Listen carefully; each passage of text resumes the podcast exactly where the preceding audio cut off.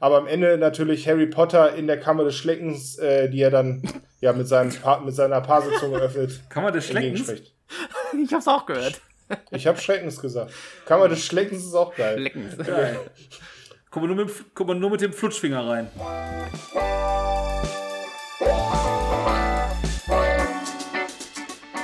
Nördlich der Mauer. Der Film- und Serienpodcast mit Mike, Christopher und Ilias.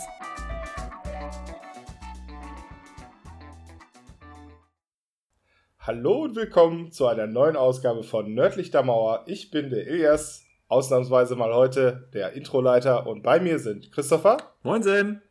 und Mike. Hallöchen. Ja, ihr habt alle schon erkannt, dass ich heute ausnahmsweise mal ähm, ja, dass die Moderation übernommen habe und das hat auch einen besonderen Grund. Heute geht es um Harry Potter und jeder weiß, wie sehr ich in die Romane und Filme äh, ja sozusagen verfestigt bin und da wirklich mein Zuhause sehe. Nein, das ist natürlich völliger Quatsch. Ich bin eigentlich ein relativ äh, bescheidener Harry Potter-Fan. Ich habe die Filme gesehen und deswegen äh, haben sich die anderen beiden natürlich den Spaß gemacht, mich hier als Moderator äh, zu etablieren. Ist aber auch in Ordnung, ähm, weil ich versuche zumindest mitzuhalten und äh, sobald ich Quatsch rede, dürfen die natürlich sofort einspringen und sagen, hier, das heißt Leviosa äh, und nicht Leviosa. Also so wie im Film, ne? So war das ja, glaube ich, auch. Nee, genau naja, andersrum. jedenfalls, jedenfalls wollen wir das, glaube ich, ähm, so halten, dass wir heute die ersten äh, drei Filme soweit besprechen. Jeder hat sich soweit einen ausgesucht. Und äh, ich würde auch direkt beginnen. Ich glaube, das macht am meisten Sinn. Oder wollt ihr noch ein Vorwort nennen? Nee, ne? Beim ersten Film, glaube ich, komm mal dazu, dass wir ein, zwei Sätze dazu finden. Ich glaube, es passt ganz gut von der Reihenfolge her. Genau, ja. Ja, dann äh, macht euch bereit auf die wunderbare Welt von Hogwarts und Co. von Joe K. Rowlings Roman. Mit dem ersten Film Mike darf beginnen. Ja, wunderbar. Also, wir haben uns geeinigt, dass ich mit dem ersten Film Stein der Weisen, also Harry Potter und der Stein der Weisen, anfange. Auf Englisch äh, Harry Potter and the Philosopher's Stone. Klingt ja gar nicht so verkehrt von der Übersetzung her, würde ich mal sagen. Äh, was das angeht, bin ich relativ zufrieden.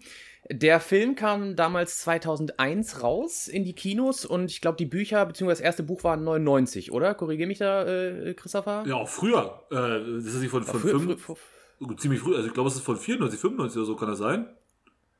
Ist Also ich kann mich möglich. auf jeden Fall an irgendwelche Nerds erinnern, die das Ding in der englischen Ausgabe haben. Ist die Frage, ist die deutsche Ausgabe immer vorher da gewesen? Oder Ah, das kann auch sein. Zeit? Das ist, das ist einfach in Deutschland ja. 99 rausgekommen. Das kann sein. Ja, ja. Das kann gut sein.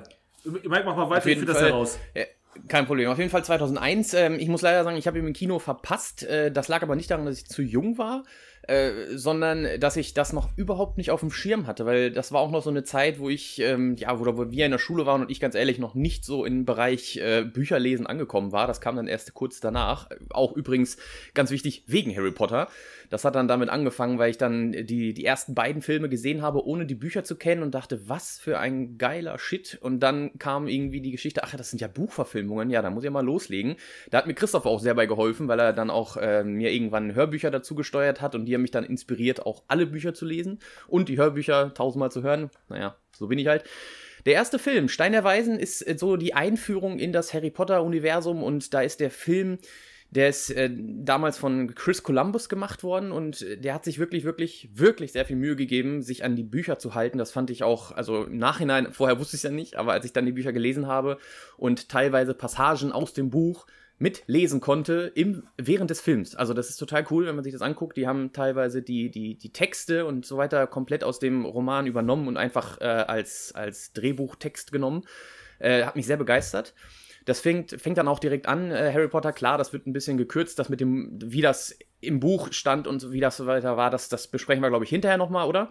Christopher, du bist auch nochmal für zu Ja, haben, wo die, wo die Unterschiede sind. Gerne. Und ähm, das fängt damit an, dass man eine schöne Gasse sieht, also so eine Straße. Das ist dann äh, die Straße, in der Harry Potter dann hinterher ja aufwächst bei seinen, bei seinen bösen ja, Onkel und Tante ist das ja dann, die Dursleys und seinem Cousin Dudley, die ihn dann die ganze Zeit quälen. Aber die Vorgeschichte erstmal schön, er als kleines Kind wird gerade angeflogen von, von Hagrid, von dem werden wir noch sehr viel sehen und hören, der dann eben auf so einem fliegenden Motorrad äh, Harry zu, zu Dumbledore, also dem Zauberer, äh, den wir, also ja, ich den, muss ich den erklären? Ist eigentlich nicht groß, ne? Der ist der. Ich glaube, dass das jetzt so weit gesetzt ist, dass man, glaube auch. ich, große Charaktere jetzt nicht so definieren muss, aber denke Du kannst natürlich immer noch einen Nebensatz noch dazu dichten, wenn du vielleicht das für wichtig erachtest. Also, so sehe ich das jetzt. Ich denke, Harry Potter ist so in der Medienwelt angekommen, dass man jetzt so. Ja, stimmt schon. Also. Dumbledore ist einfach nur der Schuldirektor, äh, Albus, Wulfric, Brian, Dumbledore, ich glaube, da kommt noch ein paar Namen dazu. Percival, Percival fehlt dazwischen. Percival. Ah, Percival habe ich vergessen, natürlich. Der diese Gasse verdunkelt mit seinem Deluminator. Das wird nochmal in anderen Filmen äh, erwähnt, was das überhaupt ist. Und äh, total mystisch die ganze Situation. Also, das haben sie wirklich ganz toll hingekriegt. Und was ich erwähnen muss, möchte, und das kann ich auch sehr empfehlen, wer vielleicht Cold Mirror kennt auf YouTube, die macht auch ganz viel, ganz tolle Harry Potter Podcasts und da geht sie Frame für Frame von diesen Filmen durch, beziehungsweise immer noch beim ersten Teil, das macht sie schon seit ein paar Jahren. Und da hat man viel drüber gelernt, zum Beispiel, dass Chris Columbus mit den Farben sehr, sehr aktiv spielt. Das heißt, er hat äh, sich darauf geeinigt, dass er in dem Film ganz viele Orange- und Blautöne verwendet, um dieses, ja, um diese, diese, wie soll ich sagen, das, ähm, den Charme des Films so rauszustellen und auch die Situation, die Gefühle und so weiter, alles, äh, damit man erstmal weiß, worum es da geht und die Gemütlichkeit und was auch immer.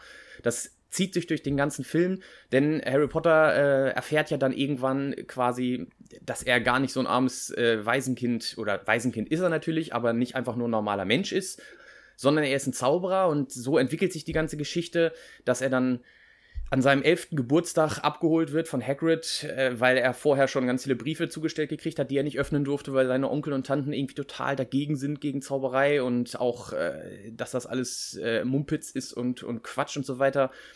Wird im Buch nochmal ein bisschen intensiver erwähnt. So wirken sie einfach total durchgeknallt. Und da er dann auch immer nur schlecht behandelt wurde von, von seinen äh, Onkel und Tante, fällt ihm das sehr leicht, dann auch mit Hagrid mitzugehen.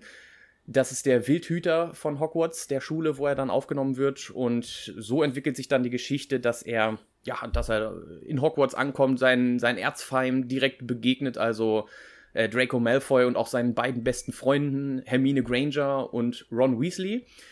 Und äh, dieses Trio ist auch ganz wichtig zu erwähnen, denke ich. Also Daniel Radcliffe, Rupert Grint und Emma Watson. Das sind die drei Schauspieler, die wir in, in allen Filmen dann äh, wirklich sehr lieb gewinnen. Und jetzt, also zur Handlung brauche ich ja nicht so viel erzählen. Er lernt das Zaubern. Äh, der Bösewicht, Lord Voldemort, möchte, möchte wiederkommen. Man erfährt, dass er seine Eltern ge- umgebracht hat und so weiter und dass das der böseste Zauberer aller Zeiten war und dass Harry der Grund ist, warum er vernichtet wurde. Das wissen wir alles. Das sind alles, glaube ich, keine großen Märchen. Äh, aber wichtig äh, finde ich die ganzen Kritiken und die Vorgeschichte zu der Entstehung oder zu der Ausstrahlung dieses Films. Das finde ich nämlich super verrückt auch. Denn zu Harry Potter ging das damals richtig los, dass äh, der erstmal natürlich, also der kommt ja aus, aus, ähm, aus England, sind ja alles, also sind englische Schauspieler und so weiter, wegen Joanne K. Rowling, die ja auch aus England kommt und äh, darauf, glaube ich, auch, Christopher, weißt du vielleicht, hat sie darauf bestanden oder waren das die anderen, die darauf bestanden haben, dass das alles Ja, Briten das, das, ist, sind? das ist so typisch britisch. Das ist, das ist bei denen so normal.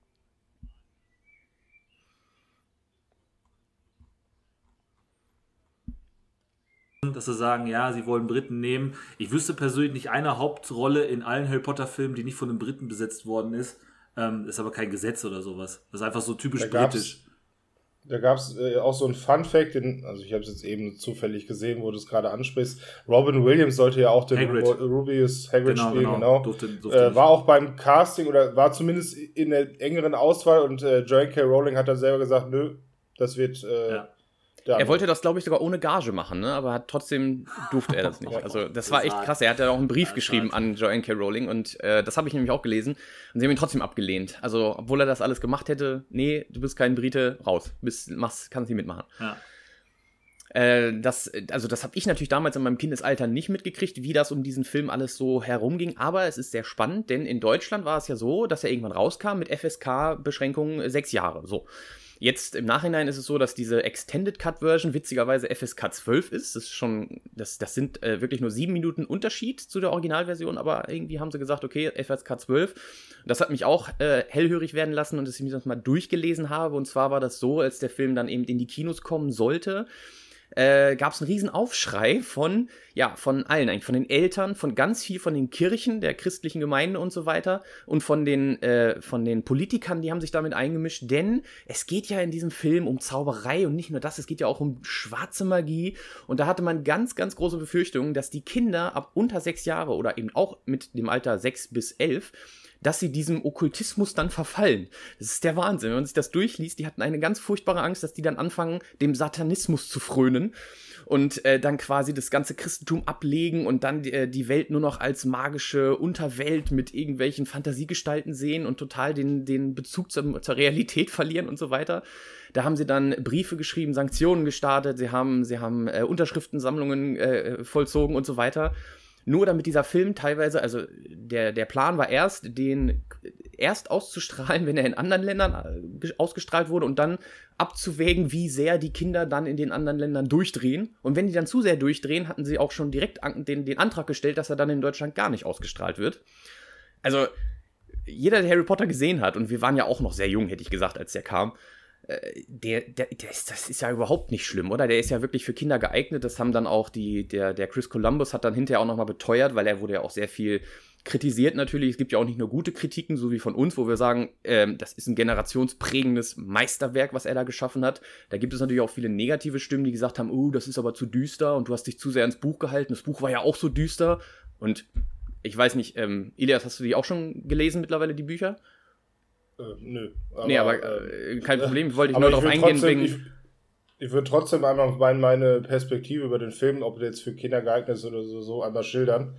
Äh, ich würde sagen, dass das eigentlich ein klassischer Film ist, den man immer mit seinen Eltern sieht. Also ich glaube, in eurem Alter war es jetzt so, dass ihr ja schon neun oder zehn wart. Da kann man das alleine so weit gucken. In Deutschland ist die FSK ja eh immer komisch. Da gibt es, glaube ich, nur sechs und zehn und dann die vier Jahre dazwischen gar keine Einschränkung. Und ich hätte gesagt, der Entwicklungsschritt zwischen sechs und zehn ist ja eh irgendwie total also ne, warum ist etwas für 6 freigegeben und dann erst aber für 10, wenn es dann irgendwie brutaler wird, da kannst du auch 8 oder 9 Jahre nehmen, da, da, findet ja noch eine gewisse Entwicklung statt, ist auch nicht schlimm. Äh, der Film ist eigentlich total harmlos, wie du schon gesagt hast. Es gibt natürlich das, ein großes Finale, aber da arbeitet so ein hin, äh, Film halt hin und äh, es geht ja auch am Ende immer gut aus. Das ist ja das Schöne dabei. Also. Genau, die haben ja auch immer Happy Ends und, und allzu viel ja. Tod und Mord und was auch immer gibt es da auch gar nicht. Und Christopher, darum wollte ich nochmal auf die Bücher eingehen die haben eben auch geschrieben, dass äh, der Chris Columbus den, die, die Filme schon so düster gemacht hat, weil die Bücher ja noch viel düsterer waren. Das ist, habe ich da ein anderes Buch gelesen? Wo war das denn düster? Das war doch, das ist doch eigentlich schon, wäre das so ein Disney-Kinderklassiker gewesen. Da ist ja, jedes Gänsehautbuch war schlimmer. Also, es geht ja, es geht ja so meine weit, Meinung. Also ich finde das auch nicht schlimm. Ähm, in keinster Weise. Auch damals habe ich es nicht als gruselig empfunden. So ein paar Passagen, dann später vielleicht, aber speziell das erste Buch ist ja auch sehr kindgerecht. Ähm, es geht ja sogar so weit, dass Chris Columbus äh, äh, typisch oder bekannt dafür ist, Kinderfilme zu machen. Also zum Beispiel die Goonies sind von dem ähm, oder Kevin Lyne zu Hause. Und du hast auch permanent diesen ersten beiden Filmen, hast du auch dieses Gefühl, also ich habe immer das Gefühl, es ist ein Weihnachtsfilm richtig, weil es sehr familiär ja. ist mit den Farben und der Musik und so. Und also ich, glaube, das ist sogar eine richtige Entscheidung gewesen, ist, Chris Columbus zu nehmen, weil er eben einen sehr guten Mittelweg gefunden hat. Und aus meiner Sicht hat das, also ist das absolut kindgerecht und super Einstieg auch für die ganze Geschichte. Die wird nachher auch sehr erwachsen, aber es ist ein super Einstieg und holt Kinder gerade in dem Alter, finde ich, spitzmäßig ab. Das denke ich nämlich auch. Also er hat auch zum Beispiel dann ähm, aufgrund der Kritiken dann nochmal beteuert, weil sie gesagt haben, ja, und irgendwie ähm, dadurch, dass sie sich jetzt so ans Buch gehalten haben, wirkt er ja so, als wenn die gar keine, als wenn die gar nicht aufständisch wären, die Kinder, als wenn die gar keine Emotionen hätten und so. Und er hat dann wirklich immer gesagt, naja, ich habe diesen Film ja auch deswegen gemacht, um eben die Kinder anzusprechen und nicht zu versauen im Charakter. Ne? Das, was sie ihn, wo sie ihn quasi vorher äh, kritisiert haben, das hat er dann auch wieder ein bisschen entkräftet. Das fand ich dann ganz lustig, wenn man sich das mal so durchliest. Da auch äh, würde ich gerne die Kritiken, also ich, ich brauche die jetzt nicht groß vorlesen, ich habe mir die alle mal, die, die, die speziell die Wikipedia jetzt aufgereiht hat, das ist halt sehr interessant, die sind sehr widersprüchlich. Also ich frage mich dann immer, wer diese Kritiken schreibt, denn es heißt dann teilweise zum Beispiel, dass er sich, ähm, dass er diesen Film versaut hat, weil er sich Wort für Wort ans Buch gehalten hat. Da gibt es ja nun tausende Beispiele, wo es eigentlich genau das ist, was ein Film gut macht oder beziehungsweise was ihn schlecht macht, wenn man sich nicht an die Vorlage hält. Also zum Beispiel der Harry Potter Brecher Artemis Fowl, wo man sich gedacht hat, ich habe da ein Buch, was gut funktioniert, das schmeiße ich jetzt einfach mal in eine, gelbe, in eine, gelbe Tonne oder so und dann mache ich einfach mal irgendeinen so neuen Shit und bums funktioniert es überhaupt nicht. Äh, genauso gibt es ja auch Sachen, wo es funktioniert hat, äh, sich ans Buch zu halten, wie Twilight zum Beispiel. Da haben sie auch Wort für Wort teilweise übernommen und äh, riesen Kassenschlager geworden. Diese Kritiken kann ich dann überhaupt nicht verstehen. Und dann gibt es aber auch die wieder, wo man, also da würde ich raushören, dass das einfach Leute sind, die die Bücher auch vielleicht gelesen haben und auch genossen, weil die nämlich gesagt haben, Gott sei Dank, Chris Columbus hat's gemacht und endlich hält sich mal einer an die Buchvorlage. Es ist halt wirklich total widersprüchlich, was man da, was man da rausliest. auch, dass sie gesagt haben, der Film wäre zu lang. Also, war das noch, ja, 2001, war, war das echt so eine Zeit, wo, wo ein Film, wenn der über zwei Stunden ist, automatisch als schlecht deklariert nee. wurde? Nee, das kann doch nicht sein. Für, für, für, Kinder halt, das ist die Definition davon. Wenn du Disney-Filme siehst, die haben ja eine Länge von 90 bis 100, 110 Minuten vielleicht oder sowas. Wenn du halt die, die Anspruch hast, dass du Kinder ähm, damit unterhalten möchtest, dann ist ein kurzweiliger Film natürlich ein Ziel, ähm, aber zu lang, also, also beim besten Willen nicht, ne? Also ich habe nie das Gefühl gehabt, dass der Film Längen hat oder so. Länge heißt es ja auch immer so, Länge alleine kann ja nicht nur die Minuten sein, sondern das Gefühl hast, dass da ein paar Szenen sind, die irgendwie, die du nicht brauchst, die einfach so ein bisschen das Ganze strecken. Aber es ist ja in keinster Weise der Fall. Wo zum Henker ist da eine Länge drin im Film? Wüsste, ja, wüsste ich auch nicht. Eine, ich, ich bin keine. immer, am, am, Ende bin ich immer sehr traurig, dass er so schnell vorbei war. Ja, eben es könnte länger sein. Ich meine, wer Herr der Ringe und Titanic und so kennt, also da ist ja noch viel so. Potenzial eigentlich, um da noch mehr zu machen. das kommt ja auch hinzu. Ne? Also Fantasy, wenn Fantasy-Genre nimmst, ist der Film ja sogar kurz. Also, also, also ja. finde ich überhaupt nicht so. Und äh, ich sag mal, die Szenen, die du als lang achten würdest, wenn es zum Beispiel Schulunterricht ist oder das, wo sie halt zum ersten Mal Besen fliegen lernen, ne, das ist ja sage ich mal, etwas länger im Film auch, was ja zum Beispiel inhaltlich nicht viel gibt, gibt aber ganz viel Charakterentwicklung. Sieht man halt, wie die Leute talentiert sind und eben dieses mit füreinander einstehen da ist und dieses äh, ja ganze Schulkonzept so ein bisschen erörtert. Das sieht man ja, also ihr habt es in den Büchern gelesen, in dem Film habe ich es dadurch erst wahrgenommen, dass man dann so ein bisschen diese Talentiertheit von Harry auch sieht, weil so viel gezaubert wird er ja nicht. Äh, außer in diesen zwei Szenen halt, ne? Dass man halt äh, in dem Moment den äh, Besen in der Hand nimmt und dann losfliegt. Ja da passiert halt was. Ja, das denke ja. ich auch. Also, ähm, das äh, war auch so eine Kritik. Ich meine, ich kann ja auch ruhig noch ein bisschen in den Kern gehen. Wir sind ja heute bei One and Only, da äh, gehen wir mal in die Materie. Da wurde eben auch äh, zum Beispiel geschrieben, dass man dadurch, dass äh, der Schulalltag nur, nur dezent angedeutet wurde, dass der, der, normale Zuschauer, der die Bücher nicht kennt, überhaupt nicht weiß, worum es um Harry Potter geht, nachdem man den ersten Film gesehen hat. Das, also, Wer schreibt denn so welche, so welche Kritiken? Also, sie haben ja wirklich versucht, jedes Thema auch anzuschneiden in Harry Potter. Und wer sich das anguckt, sie haben Quidditch gespielt. In den ersten Filmen sogar noch aktiv, hätte ich fast gesagt. Ne? Da haben sie sogar noch die Trainings und so weiter angedeutet. Vielleicht in den letzten nochmal so, um die Gags und die emotionalen Bindungen zu zeigen. Aber dazwischen zum Beispiel, das war ja dann viel schlimmer. Da sprechen wir ja später noch über andere Filme, wo sie sowas wie Quidditch weggelassen haben. Und genauso wie äh, die, die Zauberei, da wurde sich beschwert, dass manche Fächer weggelassen wurden, wo ich sage, Chris Columbus hat aber im ersten Teil noch manche Unterrichtsstunden gezeigt. Also zum ja. Beispiel auch ähm, Verteidigung gegen die dunklen Künste wurde teilweise ange angedeutet, wenn ja, dann äh, Professor Zauberkunst ne, oder auch Professor Krill, wo da, selbst wenn sie nur in diesen Klassenraum gegangen sind, um den neuen Sucher äh, zu präsentieren mit, ja.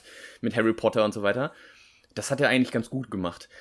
Eine Sache, die ich erst durch Cold Mirror, also durch die äh, YouTuberin gelernt habe, ist, dass ähm, Chris Columbus tatsächlich eine kleine Lücke, wie soll ich sagen, gefunden hat, um diese Grenze mit den nur Briten dürfen mitspielen zu umgehen. Er hat einfach äh, zwischendurch seine Kinder reingesetzt. Und er ist ha. kein Brite. das ist ultra lustig. Äh, ich glaube, ganz am Anfang war das schon, die, die äh, den Zauberhut aufgesetzt gekriegt hat. War das Hannah Abbott? Nee. Hannah Abbott, doch. Doch, Hannah Abbott, ne? Susan Bones, Susan Bones. Susan Bones, Susan genau. Bones ist es. Ist zum Beispiel eine von Chris Columbus äh, Töchtern. Sehr lustig. Ich glaube, er hat zwei oder drei Kinder. Die hat er dann einfach so im Film immer verteilt. Die sitzen irgendwo und äh, haben dann vielleicht mal zwei Worte, die sie sagen oder so. Sehr lustig. Die Regel hat er einfach mal für sich umgangen. Finde ich auch irgendwo cool. Wird zwar auch kritisiert, aber ich finde es cool, wenn man schon sagt, ich bin jetzt hier der Macher von Harry Potter. Ja, dann das gönne ich mir, ne? Ja. Ziehe ich jetzt auch so durch. Ähm, was kann man noch sagen zu dem Film? Der ist, äh, finde ich, also ich weiß nicht, nach heutigem Maßstab vielleicht nicht mehr finanziell der erfolgreichste Film, aber damals hat er natürlich eingeschlagen wie eine Bombe, weil dadurch, es wurde ja versucht, ihn in allen Richtungen zu verbieten und so weiter, dass er ausgestrahlt wurde. Hat nicht geklappt übrigens. Er wurde dann trotzdem ausgestrahlt, überall da, wo sie sich beschwert haben und ist dann aber auch eingeschlagen. Ähm, von den Produktionskosten selber, das waren, ja, ich sag mal in Anführungsstrichen nur 125 Millionen, also ich glaube, das ist schon ziemlich sparsam, wenn man so, so Filme kennt, die sich da voll übernommen haben, wie Valerian. Äh, wer das kennt, die waren ja, glaube ich, über 280 Millionen von, dem, äh, von den Ausgaben und haben auch nicht mehr als das wieder eingenommen. ja. Sehr gut. Äh, äh, ja. Einerseits schon, andererseits ist das aber auch 20 Jahre her. Also das darf man ja, nicht ja, vergessen. Genau. Das, das ist schon, damals war es viel, ne? 125 Millionen war damals schon brutal viel kann man sagen. Für ja, einen Film, das, wo du nicht wusstest, ob das funktioniert und ob das eine Kette draus wird oder ein Franchise. 125 Millionen ist eine Menge Asche damals gewesen. Ja, das stimmt. Und das, was sie wieder reingekriegt haben, das ist halt auch sehr geil. Also sie haben äh, nur durch die Kinoeinnahmen weltweit schon 974 Millionen danach eingenommen. Also ich glaube, ihre Kosten haben sie gedeckt, das kann man so sagen. Und äh, wo ich natürlich heute, man sieht es ja immer wieder in den Läden und so weiter, ähm, die, die, die, die ähm, Merchandise-Lizenzen finde ich total geil, da mal rüber zu sprechen, wie teuer die wirklich sind. Und zum Beispiel hat Harry Potter damals einfach nur durch diesen Teil äh, 150 Millionen Dollar von Coca-Cola bekommen. Einfach nur, damit sie die Lizenzrechte von Harry Potter kriegen und die dann in ihrer Werbung und so weiter verwursten können. Äh, das ging dann auch noch weiter. Gab es Cola-Werbung mit Harry Potter? Ich, also ich habe jetzt nicht geguckt, wie die aussah, aber ich oh. gehe mal davon aus, dass sie in Deutschland nicht so groß war. Sowas geht ja dann auch in anderen Ländern mehr äh, ganz groß mit Coca-Cola-Werbung. Ich, ich denke da, Ilias weiß bestimmt noch, die Final Fantasy Coca-Cola-Werbung. Ja, klar. Äh, die wir hier auch, also die, kam die auch im Fernsehen? Ich glaube nicht, oder? War nur so ein Internet-Ding nee. und dann wahrscheinlich in, in Asien. Aber ich überlege gerade, ob es von Coca-Cola dann irgendwann den Vielsafttrank oder sowas gäbe. Das wäre ja lustig. Dass sie sich einfach die Lizenz für diese Harry Potter-Getränke, ich weiß ja nicht, welche, irgendwie Butterbier von, okay, das wäre wahrscheinlich. Nee, wahrscheinlich, geil, aber wahrscheinlich Cola macht doch immer große Nummern zu Weihnachten. Der Film kam doch auch, glaube ich, Dezember raus, ne? Wahrscheinlich ist das ja, ja, ja so, ja, sowas, so in die Richtung, dass man da irgendeine. Oder Burger King oder sowas, ja. Keine Ahnung das ist auf jeden Fall schon, das ist echt eine Marke, finde ich. Also 150 Millionen, aber das geht ja noch weiter. Sie haben das auch, das Ganze noch an Mattel zum Beispiel, haben sie das verkauft für 50 Millionen. dann gab es ja noch Lego und Hasbro, da gibt es ja ganz, ganz viele Brettspiele und auch Lego-Figuren zum Beispiel. Die sind äh, da mittlerweile auf 300 Millionen US-Dollar gekommen, was die wirklich, das ist auch, also das sind ja Zahlen, mit denen die sie da um sich werfen und das ist ja wirklich nur die Lizenz. Ne? Also genau. ich sag mal, die Macher von Harry Potter selber haben ja da gar nicht groß was gemacht, außer vielleicht einen Vertrag aufzusetzen, du darfst das und das von uns benutzen, dafür kriegst, kriegen wir das und das Geld von dir. Und, ganz, und ganz die wichtig, ganze, äh, eine ja. Firma ist noch vergessen, Electronic Arts, EA. Die haben natürlich auch jo. dementsprechend in die, in die Kerbe reingehauen, aber richtig.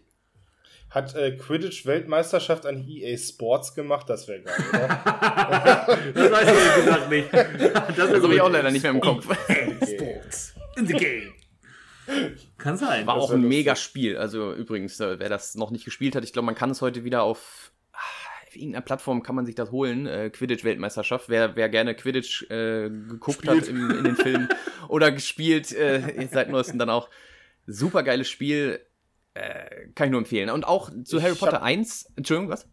Ich habe da einmal eine Frage, wo wir das gerade ansprechen mit äh, Merchandising und auch so die äh, das Bild von Harry Potter, was ja nur, nur heutzutage auf Daniel Radcliffe äh, geprägt ist. Damals gab es ja noch immer Conventions, wo die Leute halt dieses äh, Buchcover genommen haben und sich so blonde Strähnchen nach hinten gegelt haben, um so ein bisschen Harry Potter darzustellen. Natürlich mit der Ma Narbe deutlich sichtbarer, ne? Das sieht man bei Daniel ja. Radcliffe ja immer nur so, in den, äh, ja, so zwischen den Haaren durch, wie auch immer.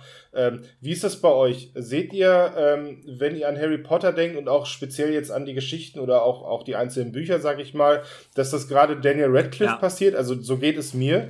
So, so denke ich darüber. Oder ja, seht Daniel ihr sozusagen Radcliffe beides getrennt? Ja. Der hat diese Rolle einfach, hätte ich gesagt, etabliert als sich selbst. Und das ist ja fast schon ein Problem. Also auch da gibt es eine Kritik von wegen die einzige Schwäche an Harry Potter war Daniel Radcliffe, aber er hat diese Rolle ja so auf sich selbst geprägt, dass das sein Problem eher ist. In seinen heutigen Filmen sieht man einfach immer nur Harry Potter, wenn er drin ist. Ne? Also Hätte ich gesagt. Christopher, also wie ist bei dir so? Ich persönlich hatte die, die Reihenfolge, dass ich alle Bücher vor dem Erscheinen des ersten Films hatte.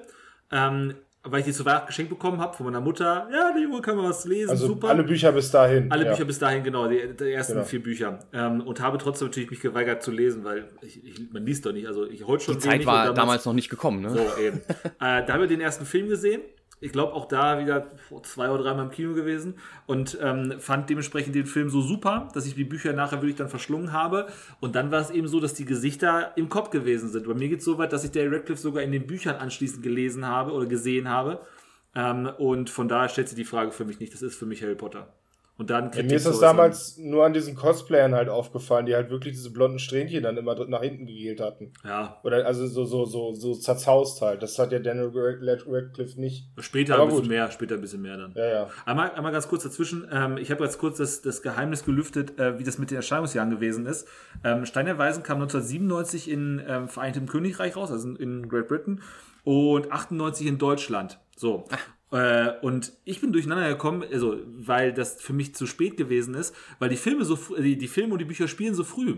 Der erste, der erste Buch spielt 91, 92. Man merkt es kaum, weil es keine Rolle spielt. Es ist ja quasi ein Großteil einer eigenen Welt. Ähm, aber das spielt in den 90ern. Und ich dachte, das wäre in Echtzeit, deswegen kam ich durcheinander. Aber auf jeden Fall, äh, die Bücher selber kamen am 97 raus und die Handlung ist von 91 bis 98 in den Büchern. Ah. Ja gut, man da merkt, kann man, man da tatsächlich durcheinander kommen. Ja, man merkt es ja, ja kaum. Also wo spielt das eine Rolle, dass das jetzt die 90er sind? Quatsch, Blödsinn, merkst du gar nicht.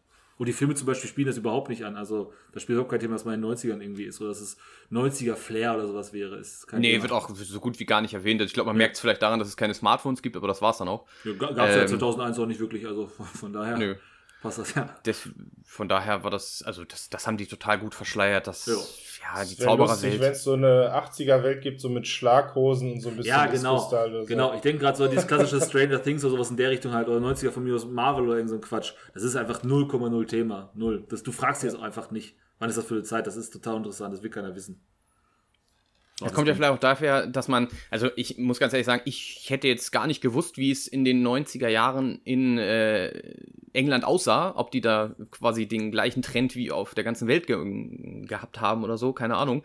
Äh, für mich äh, wirkte das halt sehr modern damals, also total, jo. weiß ich auch nicht, das, das war zeitlos eigentlich, ne? Die sind mit dem Auto durch die Gegend gefahren, er hat ja. äh, äh, Bohrmaschinen verkauft, was nicht unbedingt 90er-Style ist, das macht man ja heute vielleicht auch noch. Also der Dudley, Dudley, äh, doch Dudley Dursley, so.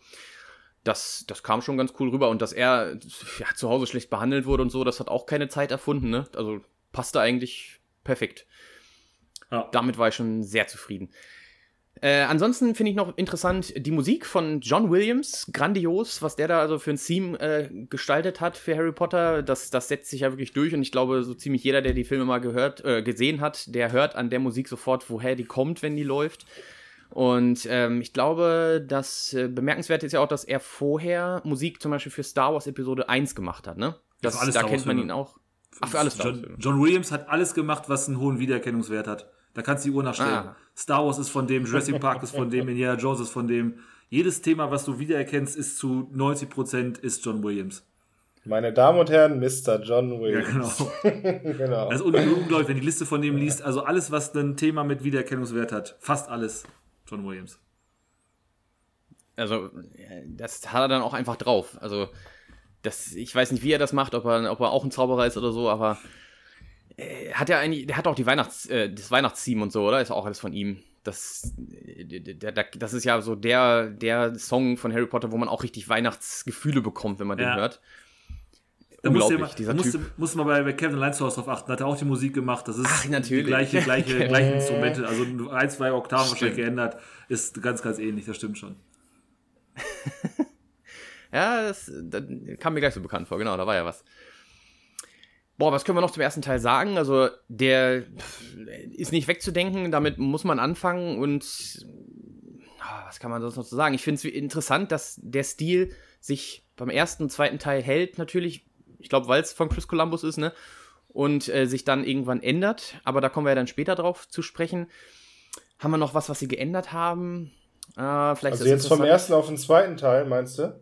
Äh, also nee, du hast also ja gerade 2 auf 3. Achso, genau, also von 2 auf 3 hat sich viel geändert ja. und das ging dann auch rapide in eine Richtung, wo ich als Buchfan nicht so von begeistert war. aber da kommen du hast zu. aber gerade von Bildstimmung oder relativ am Anfang gesprochen mit diesem Orange und Blau. Es, sieht ja auch auf dem Cover, wenn, wenn du das DVD-Cover oder Blu-ray-Cover von Harry Potter anguckst, passt das mit den Farben, aber im Hintergrund, glaube ich, auch äh, Hogwarts bei Nacht sieht. Ja, ne? das genau. ist ja, glaube ich. Das, das ja, genau, und das haben sie im Harry zweiten Teil auch nochmal gemacht. Genau. Da waren es aber, glaube ich, grün. Im zweiten Teil ist aber die, genau, die Lichtstimmung grün. Genau, das, ja. wo du es gerade sagst, das wirkt dann halt sehr Slytherin-lastig, wie auch immer. Das ist dann halt so ein bisschen, die Farbe der Schule, der Klasse, ja, ist dann halt so ein bisschen anders. Das ist, äh, das ist echt cool gemacht. Also, das, ich, ich hätte gesagt, das kommt irgendwann zu kurz in den anderen Filmen, aber egal, da kommen wir noch hin. Ähm, ich kann, also ich glaube, ich bin jetzt gleich durch mit dem ganzen äh, ersten Teilthema. Ähm, was ich sehr empfehlen kann, ist Cold Mirror guckt euch das an, Frame für Frame, diesen Film, da lernt man richtig viel darüber, weil die, die, die hat so viel recherchiert, das ist der Wahnsinn, was ich da alles gesehen und vorher nicht wusste und so weiter habe, äh, dass sie zum Beispiel beim ersten Harry Potter Film einen riesen, also Aufwand betrieben haben, einfach um die Settings zu gestalten, wenn, denn das sind alles, das ist teilweise nicht im Studio entstanden, sondern die sind wirklich von Kathedrale zu Kathedrale gefahren, von Kloster zu Kloster und so weiter. Alles, was sie irgendwo in England gefunden haben, was so ein bisschen altertümlich aussieht. Und da haben die dann auch Verträge gemacht und so weiter. Die mussten dann eben auch unterschreiben, dass sie diese ganzen Sachen nicht beschädigen natürlich, dass das Licht nicht zu krass wird, damit die Wände nicht verbleichen und so weiter.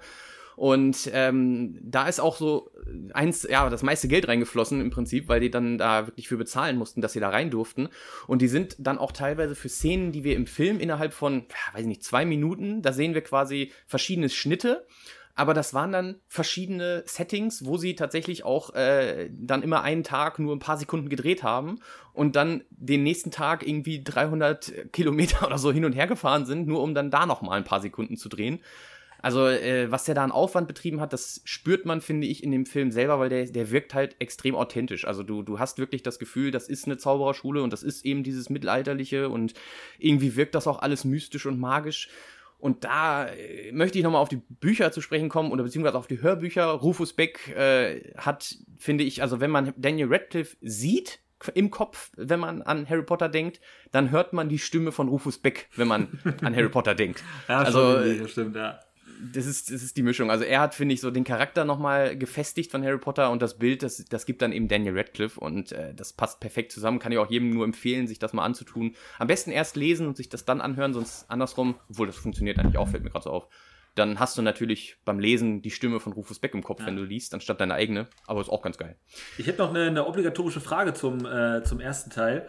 Und zwar äh, ist es eine Frage, die ich tatsächlich für mich schon beantworten konnte. Relativ klar finde ich das sogar. Ähm, und ich bitte jetzt nicht alle gleich Gryffindor sagen, aber zu welchem Haus werdet ihr wohl kommen? Wo würdet ihr euch am ehesten sehen, wenn ihr jetzt sitzen würdet und ein gewisses Mitspracherecht hat ja jeder irgendwie? Oder wo, in welchem Haus würdet ihr euch am ehesten wiedersehen? Und wenn jetzt irgendeiner von euch sagt, äh, Hauskapitän und Sucher im Quidditch-Team von Gryffindor, dann schlägt es aber 13, sondern eher so, was ist ernst gemeint, eher so euer Haus? Puh, also also als Kind hätte ich immer Gryffindor geschrien. Ich habe dann aber irgendwann gibt es, es gibt ja diese ganz tollen Online-Tests, äh, was man, was man für ein Typ ist und so weiter. Habe ich natürlich immer wieder gemacht, weil ich fand ich einfach total äh, geil und meine Freundin hat das auch immer gemacht. Aber oh, es gibt ja einen neuen Test, wer bist du und so. Äh, bei mir kam tatsächlich immer raus, äh, an, am ersten Platz immer Slytherin und am zweiten war es immer Ravenclaw. Ach du Scheiße. Also, ja. Dunkler, Weil Ravenclaw ist, ist wohl sehr nerdig. Also, wenn du, wenn, wenn du, also die Mischung halt. aus, ja, also genau, also nerdig und, ähm, und so ein bisschen, äh, wie soll ich sagen, überambitioniert zu gewinnen, dann bist du wohl entweder Slytherin oder Ravenclaw. das passt wohl zusammen. Eli. Ja, ähm, ich habe auch äh, die Tests, ich glaube, auf Pottermore gemacht. Ähm, natürlich kannst du das dadurch beeinflussen, genauso wie du den magischen Hut beeinflussen kannst, wenn du einfach dahin willst, wo du hin willst. Ja. Dann schickt er dich ja auch dahin. Äh, ist bei mir auch Ravenclaw eher gewesen. Ähm, allein aus der Tatsache, dass man halt nicht so, ich sag mal, körperlich oder wie auch immer ist, sondern eher vernördet, so ein bisschen mit Büchern und so zu tun hat. Ähm, wird in dem Film ja nicht ganz so dargestellt. So, man sieht ja relativ wenig von Ravenclaw. Eigentlich hat, spielt ja die Handlung nur zwischen Gryffindor und Slytherin, so habe ich das Gefühl, auch vor allem im ersten oder im zweiten. Ähm, deswegen kann ich, da, kann ich mich da jetzt nicht so drin sehen, wo ich sage, an der Szene weiß ich genau, dass es auf jeden Fall Ravenclaw ist. Äh, an, sie, an sich ist aber, glaube ich, Gryffindor jeden anzuwenden, weil wenn es so ein bisschen ja. um die Mittelmäßigkeit geht. Und Hufflepuff sind einfach Vollidioten, Entschuldigung, das habe ich so. Also, da geht es ja eigentlich nur darum, dass die irgendwie gut töpfern und pflanzen können oder was. Ne? Das waren ja die, ja, das war so, also so das kam in den Filmen auf jeden Fall zu kurz, weil äh, Hufflepuff ja. wurde dann nochmal öfters erwähnt. Das sind halt so die, die Herzlichen, ne? also die Netten, die dann auch ja. so die Krankenpfleger, die Schwestern und die, die, die, ja genau, die Gärtner oder die Medizin herstellen, die Lehrer und so weiter, die quasi für die Schüler so Vertrauenslehrer und so weiter, das sind so immer so Hufflepuffs gewesen. Ja. Äh, ja. Die, sind, die sind zwar also, motiviert. Also, ich wollte nicht sagen, nein, dass nein, es jetzt voll Idioten kam, sind, sondern so wirkt es halt für, für mich. Genau, das wollte ich auch sagen. Also in ja. den Filmen wurde es ja auch so dargestellt, gerade durch die Verkörperung von Neville Longbottom, äh, der, der eigentlich eher nach Hufflepuff gehört hätte und sich jeder gefragt hat, von wegen, der, der ist doch also so ein tapsiger äh, kleiner Teddybär, der irgendwie so ein bisschen dusselig ist, was macht er jetzt bei Gryffindor? Und da musste jeder an Hufflepuff denken.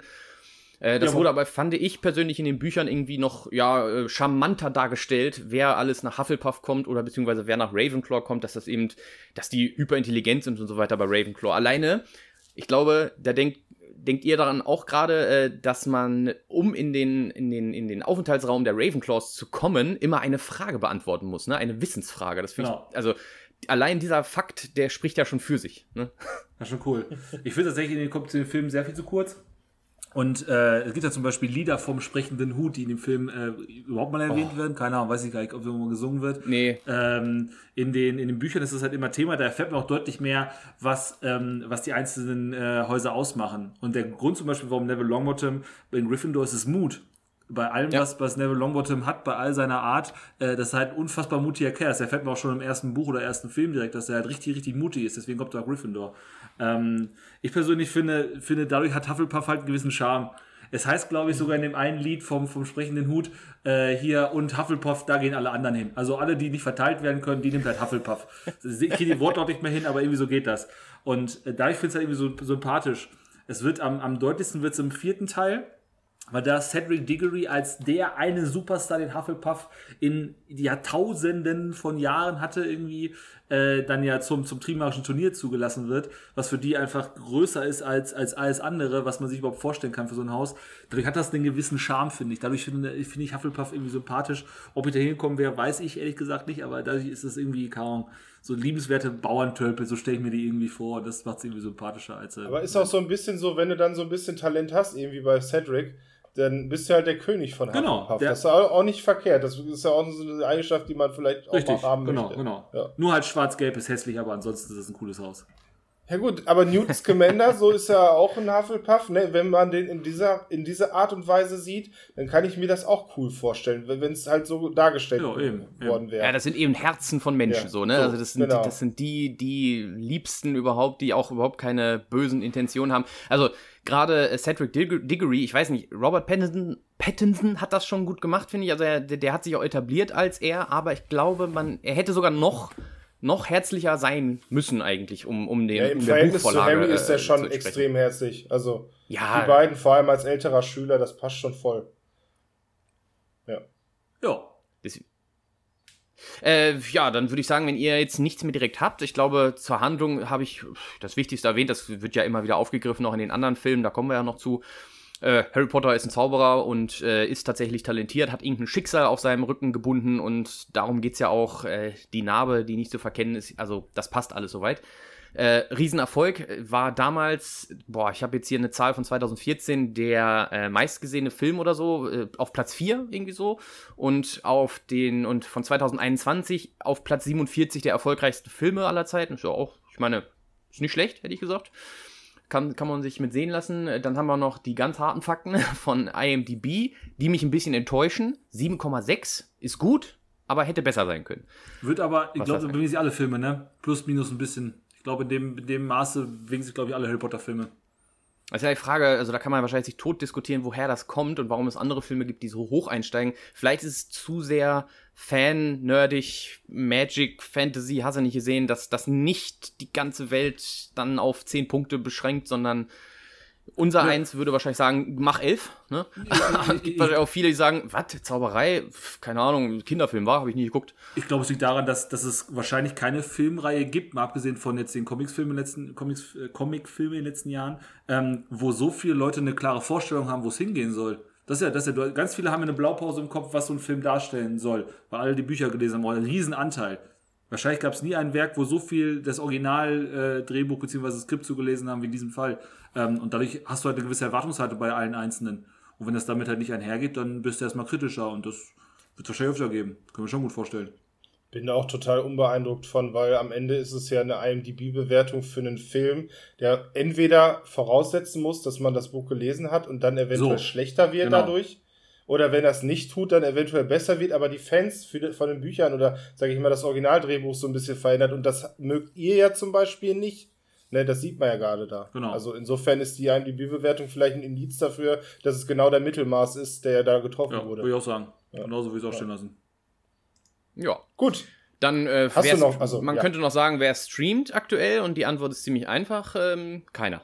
Also das, es kommt immer wieder auf Amazon, ne? Das, die haben ja irgendwie so zwischendurch die Rechte immer wieder, aber aktuell scheinen die raus zu sein. Geht auch für alle Filme ne? Ähm, Moment gerade, oder? Vor, ja. ich glaube, vor einem Monat habe ich äh, ja. den Marathon gemacht. Da genau. waren die alle noch da. genau. Und ich habe heute Morgen geguckt, ob das noch der Fall ist und wie das schon gerade Vor kurzem, vor zwei Wochen nur so rausgekickt. Aber die kommen wieder. Oh. Ja, und Harry Potter ist auch so eine Sache, die kann man sich auch ruhig mal ins Regal stellen, weil das werdet ihr noch euren Kindern und dann mit euren Enkeln und so weiter. Also ganz ehrlich, das ist doch gar nicht wegzudenken. Das wird irgendwann ein Revival geben mit irgendwelchen Spielen, Büchern oder was auch immer. Und dann werden alle fragen, ey, gab's noch mal Filme zu? Und dann zack, hier habe ich im Regal, lass mal gucken, war. Also, auf jeden Fall. Ich überlege dann, ob es dann so eine Parallele gibt, äh, wo dann äh, Kinder irgendwie ins Harry Potter Camp geschickt werden von dir, weil du ja ein großer Harry Potter-Fan bist und die dann anfangen, die Bibel zu lesen und dann auf einmal die ganzen Harry Potter-Fans gegen die Bibel streiten, also so parallel umgekehrt, wie es von der, von der Konfi damals war oder von der Kirche, wie du es eben erwähnt hast, die dann Harry Potter äh, ja, madig machen, wie auch immer. Naja. Ja, Okkultismus äh, und Harry Potter, das würde ich gar nicht in einem Atemzug nennen. Also, dass, dass, dass die da damals echt äh, dann gegen protestiert haben, ist ja nicht zu fassen. Aber hast du den Widerstand denn gemerkt? Irgendwo irgendein christliches ich... Elternteil, was dann gesagt hat, das würde ich aber nicht lesen, du. Quatsch, also äh, okay. wie gesagt, ich war ja die ersten beiden Teile auch gar nicht im Kino, weil ich es noch nicht wusste und beim dritten Teil, äh, da habe ich gesagt, ich will, ich will ins Kino, was ist das? Harry Potter nie gehört, geh rein, war. Also ja. da war nicht groß äh, Thema oder so. Also alles klar. Nicht. Ich glaube, das war dann ja. wahrscheinlich eher in Großstädten oder anderen Ländern oder so, keine Ahnung. Dann würde ich das Ruder jetzt rumreißen und natürlich auf den zweiten Film äh, zupaddeln, äh, oh yeah. wenn ihr nichts dagegen habt. Und äh, den darf ich heute ein wenig vorstellen. Ich würde es ein bisschen klassischer halten, allerdings dürft ihr natürlich immer gerne reingrätschen. Ich versuche möglichst viele Pausen oder vielleicht mal so ein paar, paar Brücken zu schlagen, damit man noch so ein paar Funfacts erwähnen kann. Ähm, ja, Harry Potter und äh, die Kammer des Schreckens im Englisch Harry Potter and the Chamber of Secrets. Äh, da ist ja schon ein kleiner Titeländer äh, eine kleine Titeländerung. Allerdings, ich finde ich, äh, vom Wortklang passt es natürlich mit Kammer des Schreckens im Deutschen. Ja, ist der zweite Teil. Äh, man sieht Harry äh, natürlich wieder am Anfang im Haus der Dursleys bei seinen Onkeln und Tanten, der ähm, ja sozusagen eigentlich nur darauf wartet, endlich wieder nach Hogwarts zu kommen. So wirkt es für mich in dem Film. Diesmal wird er aber, ähm, ja, kommt er in Kontakt mit Dobby, der auf einmal sich in seinem Haus befindet und ihm so ein paar Streiche spielt und äh, ihm davor warnt, nach Hogwarts zurückzukehren. Äh, ganz schön mysteriös, vor allem ich, der damals gar nicht wusste, was das jetzt sein soll. Mittlerweile gibt es ja dieses Meme, dass der so ein bisschen aussieht wie Wladimir Putin, da muss ich immer ein bisschen drüber schmunzeln. die hohe Stirn okay. auf jeden Fall. Ja, ich finde das jetzt nicht so. Jedenfalls äh, warnt ihn natürlich davor, nach Hogwarts zurückzukehren. Harry stellt ihn zur Frage und merkt dann auf einmal, dass er die ganzen Briefe hat, die er anscheinend nicht bekommen hat von Hermine und Ron und äh, seinen Schulfreunden. Äh, und er, ja, Harry Potter natürlich sauer wird und dann mit aller Macht versucht halt da zu fliehen.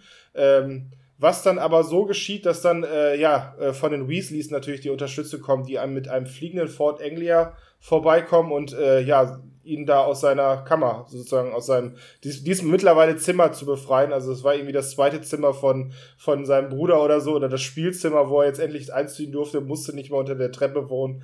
Äh, ja, und äh, befreit ihn daraus. Die kommen nach äh, Hogwarts, ist es natürlich äh, so, dass die äh, nee, andersrum. Dobby verhindert natürlich, dass Harry weiter nach Hogwarts kommt. Äh, am Bahnhof kommt es dann zu dem Fall, dass der gegen diese Wand kracht, wo ja das Bahngras 9 3 Viertel ist, ähm, irgendwie alles gegen ihn gerade wirkt und die fahren dann halt mit dem Auto hin, ne? So ist das da äh, im zweiten Film. Fliegen. Und Genau, die fliegen natürlich. Die fliegen natürlich. Ganz, ganz lustig dargestellt. Damals, also ich fand das äh, mega gut dargestellt, wie sie dann auf einmal vor dem Hogwarts-Zug, Hogwarts Express herfahren und dann von der, äh, ähm, wie heißt denn die, die, die, die der Bau? Peitschende Weide die peitschende Weide natürlich zerstört werden und aus dem Auto gespuckt werden. Äh, hat das eigentlich irgendeinen Hintergrund, dass das Auto so, so einen Charakter hat? Frage ich gerade mal. Weil die die ja wirklich rausschleudert.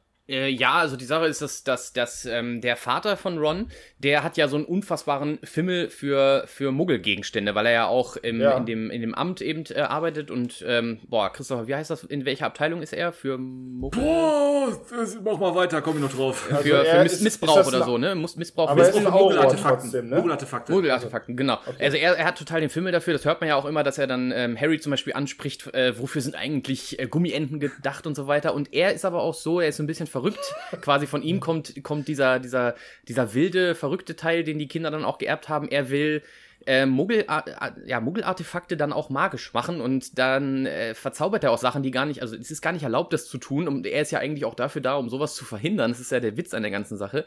Und in der, in der magischen Welt ist es eben so, dass wenn du Sachen ja, wenn du sie lebendig machst, dann, also die können das wirklich. Die kriegen dann auch einen eigenen Charakter und so weiter. Und da die das Auto quasi benutzen, was ja denen nicht gehört und so weiter, und das rebelliert dann auch. Und es kriegt, also es hat dann wirklich so einen wilden Charakter wie ein Tier eigentlich. Oder wie ein, ja doch, wie kann man sagen, oder? Es ist eher. Es hat einen Charakter Tier, auf jeden Fall. Es hat einen Charakter Hund, auf jeden genau. Fall. Ja. Und das, es schmeißt sie dann eben auch raus, weil es ein bisschen bockig ist, dass sie sie da in die peitschende Weide gelenkt haben und so weiter. Und ähm, übrigens, zu dieser Szene speziell mit dem Auto und der peitschenden Weide kann ich euch sehr die Extended Cut Version in, ähm, empfehlen, denn dieser Kampf mit der peitschenden Weide ist viel, viel länger da drin. Das ist sehr viel Zeit, die da aufgenommen wurde und auch sehr brutal. Da kann ich das verstehen, weil die peitschende Weide wirklich versucht, sie umzubringen und das Auto zu zerstören, was man in der kurzen Szene gar nicht so mitbekommt, äh, dass es da um Leben und Tod geht. Und das ist eigentlich die Hintergrundgeschichte. Also der macht das nicht nur mit dem Auto, sondern er hat eben auch in seiner kleinen Werkstatt, die man im Film nicht sieht, aber im Buch hat man es öf öfters mal äh, gehört, da hat er ganz viele Sachen, die er so ein bisschen verzaubert hat. Und die er dann auch sammelt, ne? So wie Batterien sammelt er und was, was war Batterien. Ra Ra Radios, ne? Sammelt er und versteht nicht, wie das funktioniert mit den Funkwellen und so weiter und versucht das dann nachzuahmen und ähm, verzaubert ja auch immer wieder Autos und macht die größer innen drinnen mit unauffindbarem Ausdehnungszauber und so weiter. Äh, das ist Zelte. eigentlich alles. Der, der ist der Faddy. Was? Zelte. Zelte, genau. Ja. Finde auch ganz toll. Der ist äh, total begeistert von Muggeln an sich. Äh, er sagt auch immer wieder, dass er es, er, er, er findet es bewundernswert, dass die Muggel so gut zurechtkommen, ohne Zauberei zu haben. Also. Aber ich frage mich auch, was man darauf antwortet, wenn ich jemand fragt, welchen Sinn haben äh, Badeenten. Ja, Im Film wusste er nichts zu antworten. Ja, genau. ja. Das spielt, das steht, ähm, wie heißt er mit Vornamen denn? Weasley, bin ich bescheuert?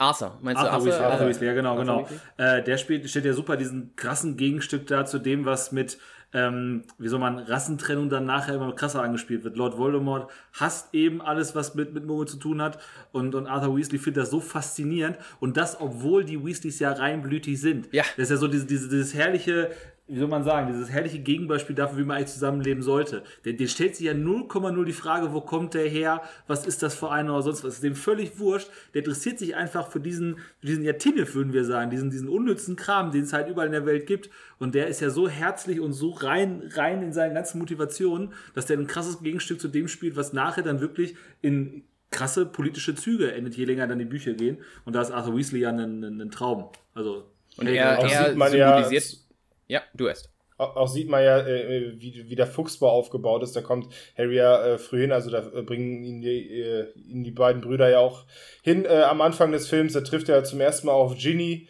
äh, was ja auch so ein kleiner magischer Moment ist. Sie, sie ist ja total baff, äh, als sie da Harry Potter sieht. Und äh, wie dieses Haus halt äh, mit mehreren Stockwerken übereinander steht und überall in jedem Ecke findest du noch irgendeinen so Gegenstand, wo du erstmal fragst, was ist das jetzt gerade für so ein Schuppen da? Aber wirklich äh, schön, schön anzugucken. Äh, die, ähm, die Weasleys symbolisieren, hätte ich gesagt, auch alleinstehend die, die dritte Partei der Zauberer. Ne? Also es gibt ja die Schlammblüter, die Reinblüter und die Blutsverräter. Das ist ja auch, es wird ja immer wieder angesprochen und die Weasleys sind ja sozusagen die, Ur, die Urblutsverräter, ne? Weil sie einfach quasi, sie sind Reinblüter und kämpfen für die Muggel. Ja, aus, Sicht der, aus Sicht der Todesser, die dritte Gruppe. Ja, natürlich, aber ja, so wird es ja, halt ja. immer wieder erwähnt, dass es genau, dass es genau diese drei Parteien dann gibt. Ne? Was, so. was zum Beispiel Lucius Malfoy schlimmer findet als andere. Das für den ist das Schlimmste eigentlich in der ganzen Sache, ja. Oder Malfoys allgemein. Gut, äh, hätten wir das zu einem Auto geklärt. Ich wollte eigentlich noch den Fun Fact, dass es ja, glaube ich, bei Zauberstäben auch so ist, dass die einen Charakter haben. Ne? Mhm. So ist es ja zum Beispiel bei Harrys Zauberstab, der hat ja, glaube ich, äh, sogar einen, einen, Feder von einem Forks drin, von einem Phönix. Mhm. Und äh, das ist ja sozusagen dann auf ihn geprägt. Das ist ja die Frage, gut, liegt das jetzt an äh, Tom Riddle beziehungsweise an Voldemort? der dann ja den äh, ähnlichen, äh, genau, die, zweite Feder hat. Es gab, glaube ich, nur zwei Stäbe mit, mit der genau. Phönixfeder da drin bei Ollivander. Äh, und da hört man ja, dass das halt sozusagen für diesen Charakter dann spricht oder irgendwie, er fühlt sich mit dem Zauberstab halt dann wohl. Das geht aber bei allen so. Also der Spruch ja. von Ollivander ist ja der legendäre Spruch mit äh, ein Zauberer sucht nicht den Zauberstab, sondern andersrum. Ähm, und natürlich ist jetzt hier die Verbindung auf die Spitze getrieben, dass beide den gleichen Kern haben des Zauberstabs. Ähm, aber ich glaube, das kann man grundsätzlich für alle Zauberstäbe sagen, dass die so viel Charakter besitzen, dass sie mit Entscheidungen ja, ja. treffen aktiv werden. Und die, äh, die Frage.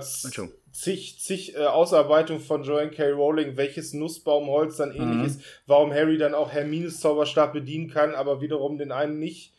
Äh, ja, habe ich bisher auch nur aufgeschnappt durch Videos im Internet. Ja, mit, den, mit ja. den Zauberstäben ist das so eine Sache, dass die, äh, genau das, was du sagst, die, die, die Rowling äh, hat da natürlich viele Ansätze, was das angeht, weil zum Beispiel, wenn sich der, also wenn der Zauberstab sich erstmal den Zauberer aussucht, dann wirkt das ja so, als wenn der Zauberstab erstmal einen freien Willen hat. Aber im Prinzip hat er danach, dann ist er in Sklaverei, wenn er, also wenn er ein Bewusstsein hat oder eine Seele oder was auch immer. Denn also eigentlich, das, ja, das wird in den Büchern nochmal intensiv beschrieben, wenn du jemanden den Zauberstab in einem Kampf abnimmst, dann gehört er dir und komischerweise gehorcht er dir dann auch, ne? Also, äh, da hat sie ganz verschiedene Ansätze, was das angeht. Oder das äh, mit, warum er jetzt Harry zum Beispiel gehorcht am Anfang, das äh, mit, hat ja auch mit Voldemort tatsächlich zu tun, ne? Also, warum es jetzt ausgerechnet der Zauberstab ist und praktischerweise geht er ja irgendwann auch mal flöten, der Zauberstab. Das, das passt ja dann auch ganz gut zum Ende des Films. Ähm, also, das ist, hätte ich gesagt, nicht zu Ende definiert, sondern, naja, so wie es gerade genutzt werden muss, wird es dann angepasst. Ja, ich denke, es ist ja so wie bei dem Auto, ne? dass es so ein bisschen Charakter drin hat, aber das Auto das fühlt sich jetzt ja auch nicht fast klarhaft, so ist ja nicht. Ist einfach am Ende auch nur ein Gegenstand. Aber gut. So, ja, äh, jedenfalls äh, schmeißt das Auto Harry und Ron äh, raus. Es gibt natürlich einen riesen Aufruhr. McGonagall kommt und fragt sich, ja, müssen wir jetzt die beiden von der Schule verweisen?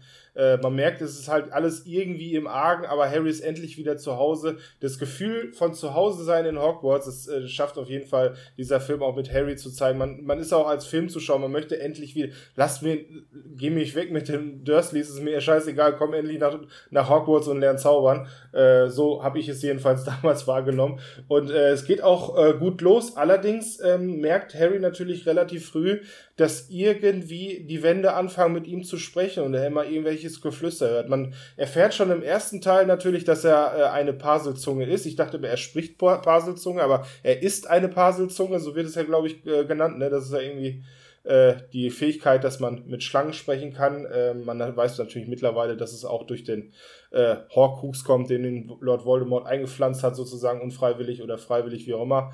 Äh, jedenfalls, unfreiwillig. Ja, unfreiwillig, ja. Aber er wollte ja auch. Ja, genau, ja, genau. Äh, jedenfalls, äh, ähm, ja, erfährt man dann, dass ähm, nach und nach irgendwie die Kammer des Schreckens eröffnet wurde, weil es halt mit der Blut an der Wand geschmiert steht. Äh, mittlerweile, ich weiß nicht, wie, wie, wie halten wir das mit Spoilern? Also, äh, muss, ich hätte jetzt gesagt, dass Ginny Weasley das geschrieben hat, wäre jetzt aber ein Spoiler, ne? ja. Also. Meinst du? Hm.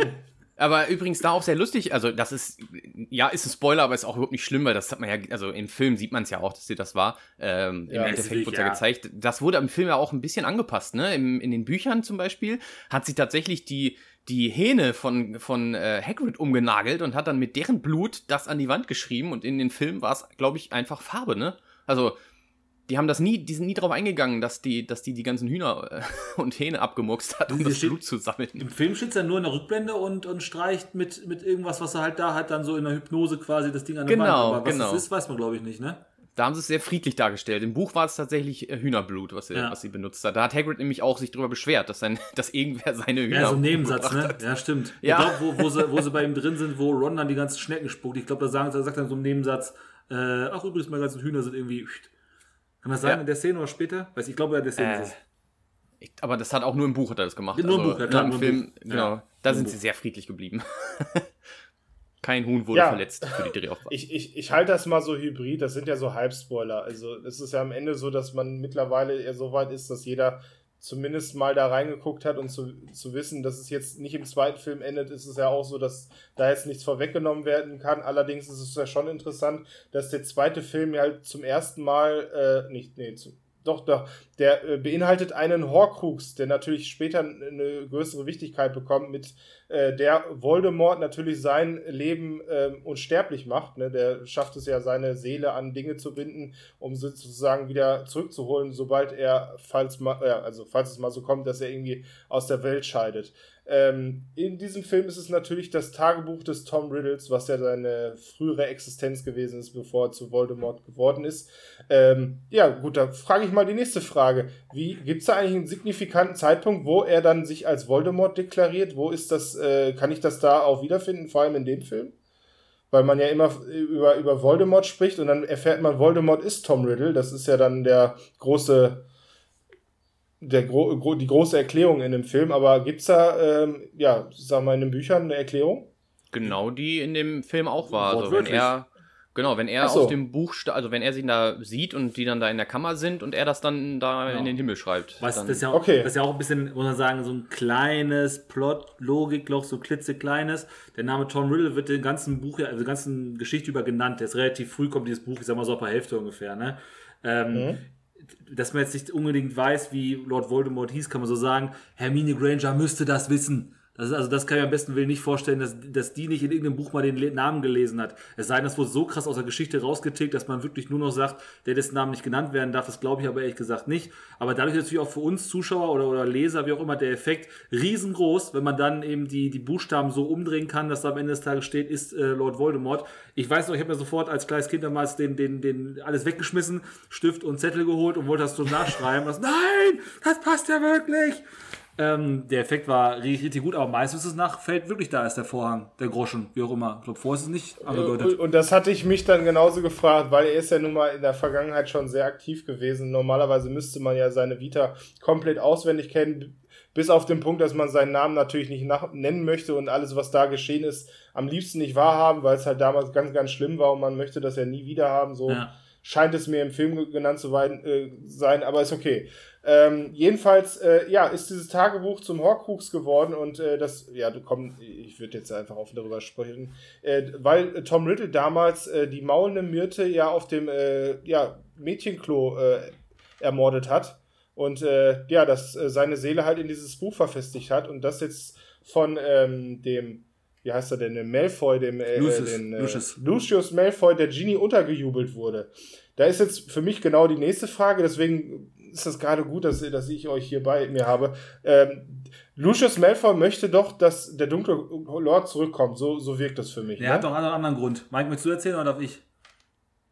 Erzähl du ruhig, weil ich weiß, dass er das, dass er das ja eigentlich eher nicht so wollte, weil er scheiß Angst hatte. Genau, der hatte okay. scheiß Angst vor dem, der musste ausmisten, ganz krass. Der musste in dem ja. Buch ist ja. es so, ähm, dass der, ich glaube sogar durch Arthur Weasley oder so, ich weiß nicht genau.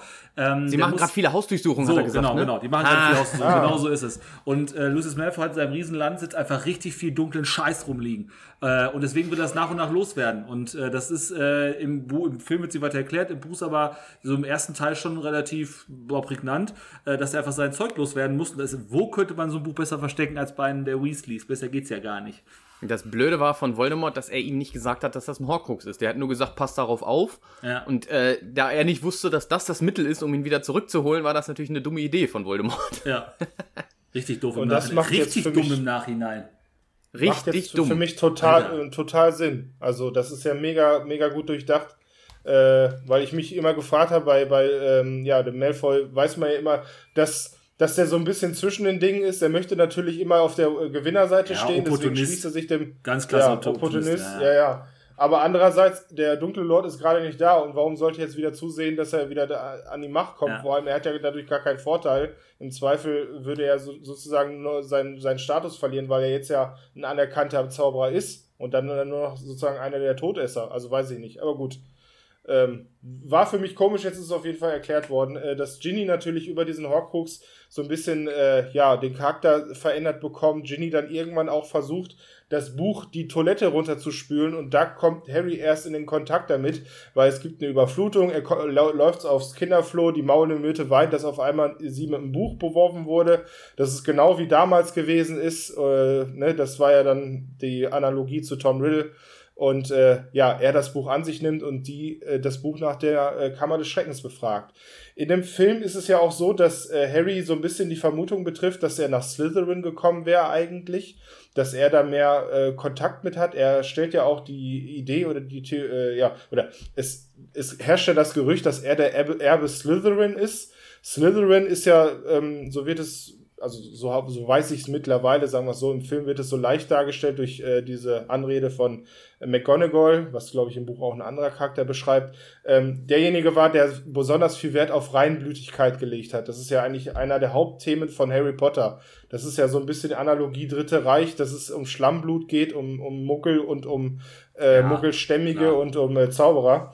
Ähm, Aber das macht natürlich die, den Inhalt dieses Films umso viel wertvoller, weil man dann erfährt, warum es eben diese Bösen gibt und dass diese Bösen natürlich immer aus einem edleren Zweck oder ihrer dienlicheren Zweck arbeiten. Ne? Niemand ist wirklich böse, jeder, jeder verfolgt Ziele und Ziel, die Ziele von Slytherin damals waren halt eben die Erhaltung der Zauberer, weil die halt im Mittelalter verfolgt wurden, so wird es ja dargestellt. Das heißt, es ist ja parallel zu unserer Welt oder so wie die Hexen damals verbrannt worden, ist das halt sozusagen die Hintergrundgeschichte von Harry Potter und das hat sich, glaube ich, der äh, Salazar Slytherin natürlich in sich gehalten. Ja, und hat dann ja. Da gibt es irgendwo, ich weiß nicht, in welchem Buch es ist, weißt du vielleicht, glaube im vierten, da gibt es irgendwo auch mal einen, einen Querverweis zur Hexenverbrennung in so einem Nebensatz wird es erwähnt, äh, in den seltenen Fällen, in denen man wirklich Hexen und Zauberer erwischt hat und sie verbrannt hat, haben die, die hatten Spaß Zauberer, daran und haben sich mehrmals die, verbrennen lassen. Genau, genau. Haben die nur maximal ein leichtes äh, Kribbeln gespürt, weil die einen Zauber angewandt haben. Es kam wohl so gut wie nie vor, aber wenn es so gewesen ist,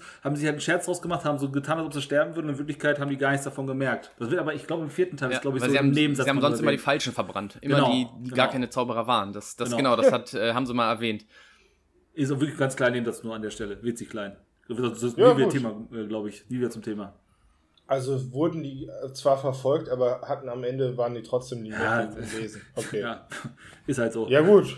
Das, das Thema, warum genau die, das Frage habe ich mir äh, auch gestellt, ja. Ja, ja. das war, also warum die mit dieser Reihenblütigkeit so krass umgehen, das erfährt man, finde ich, am meisten durch den zweiten Teil von Fantastische Tierwesen. Da kriegt man einen richtig tiefen Einblick, warum sie, warum sie mit so einer krassen Motivation gegen die Muggel und so vorgehen. Also da wird das sehr klar dargestellt. Wer das nochmal wer da nochmal Infos haben möchte und die Bücher ja, vielleicht nicht gelesen hat, der kann sich das nochmal angucken und da verstehst du auch, also der Grindelwald, der Bösewicht aus dem, aus dem Film, äh, hat das aber auch verdammt gut verkauft mit dem Weltkriegen und so weiter und äh, die, ne, dass die quasi mehr Macht haben als Magie, weil sie einfach alles sprengen und so weiter. Die haben da eine verdammte Angst vor. Die, die Frage ist auch total legitim. Wie kann es sein, dass, dass die Leute, die extrem viel Macht und damit eben auch Möglichkeiten haben, die Welt zu beeinflussen, warum ist es so, dass die ausgerechnet im Untergrund leben und nicht andersrum? Also wa warum macht man das so? Das ist total nachvollziehbar, dass man sagt, okay, äh, wir, wir möchten, dass das zumindest das irgendwie eine, eine andere Art von, von Daseinsberechtigung ist, als dass man im Untergrund leben muss. Überhaupt keine Frage. Nur ob man dann so darauf reagieren muss, ist die nächste Frage. Ob man, ob man sich so radikalisieren muss, ist dann mit Sicherheit zweifelhaft. Aber ja, dass ja, die nicht im Untergrund leben wollen mit den Möglichkeiten, die Zauberer haben, ist ja wohl sehr, sehr nachvollziehbar. Ja, ist halt auch aus Angst geboren, ne? Also Klar. Untergrundleben für manche sagen so, okay, dann, wenn die uns nicht bemerken, ist ja alles gut. Und die, die dann Angst haben von wegen, was ist denn, wenn sie uns bemerken? Das sind ja die, die dann so radikal werden auch, ja, ne? Genau. Und ja gut, Voldemort an sich hat, glaube ich, nochmal eine andere Motivation. Er sagt ja selber, es gibt nur Macht, und dann müsst ihr mir jetzt helfen, es gibt nur Macht und diejenigen, die zu schwach, schwach sind, sind, sie zu ergreifen oder genau, so. Genau, genau. Ich glaube, wortwörtlich ist es richtig, ja, ich glaube auch.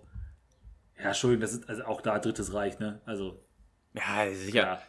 Davon wird alles inspiriert, ne? Ja, keine Frage. ja, es ist halt trotzdem immer interessant, dass jemand nicht böse ist, weil er böse ist. Also nicht so dieses Typen wollen, die wollen brennen sehen. Man sieht halt schon so ein bisschen Bewegtdrang oder eben eine, eine gewisse Motivation, die in eine gewisse Richtung dann äh, strebt, vor allem bei den Todessern und warum er eben diese Vormachtstellung hat, auch wenn Voldemort der mächtigste Zauber der Welt ist oder wäre, ähm, könnten sich ja alle gegen ihn auflehnen und würde dann den Kampf natürlich verlieren. Ne? Und insofern äh, hat er ja ein Bestreben, alle sozusagen von seiner Idee zu überzeugen. Äh, was ja auch in der Harry Potter Welt oder auch bei Harry immer so ein bisschen diesen Gedankengang gezeigt, dass er natürlich alle so ein bisschen analysiert dahin, äh, was war denn damals, warum ist das denn so? Das frage ich mich natürlich, äh, als ich damals den Film gesehen habe, genauso. Ne? Man, man spricht immer von dem, was nicht genannt worden ist, aber das ist ja eigentlich das Interessanteste der ganzen Harry Potter Welt. Wie kam es denn dazu, dass äh, Tom Riddle oder Lord Voldemort diese Vormachtstellung auf einmal hatte? Weil das war ja am Ende erstmal nur ein Schüler, der hatte die Idee dass man natürlich den Rassismus in den Menschen hatte und das triggern konnte, ist natürlich dann äh, Handlungsstrang in diesem Film dann auch. Genau. Ähm, ja, zuletzt, äh, genau, wir hatten jetzt gerade den Horcrux angesprochen im äh, Tagebuch des Tom Riddle. Da wird natürlich dargestellt, wie in der Vergangenheit äh, Hagrid dafür besch beschuldigt wurde, an dem Tod der Maule Myrte äh, gewesen sein. Auch äh, weil Hagrid halt äh, sehr viel Affinität zu ähm, ja, großen Spinnen hatte. Arakok, so heißt sie ja in dem Film.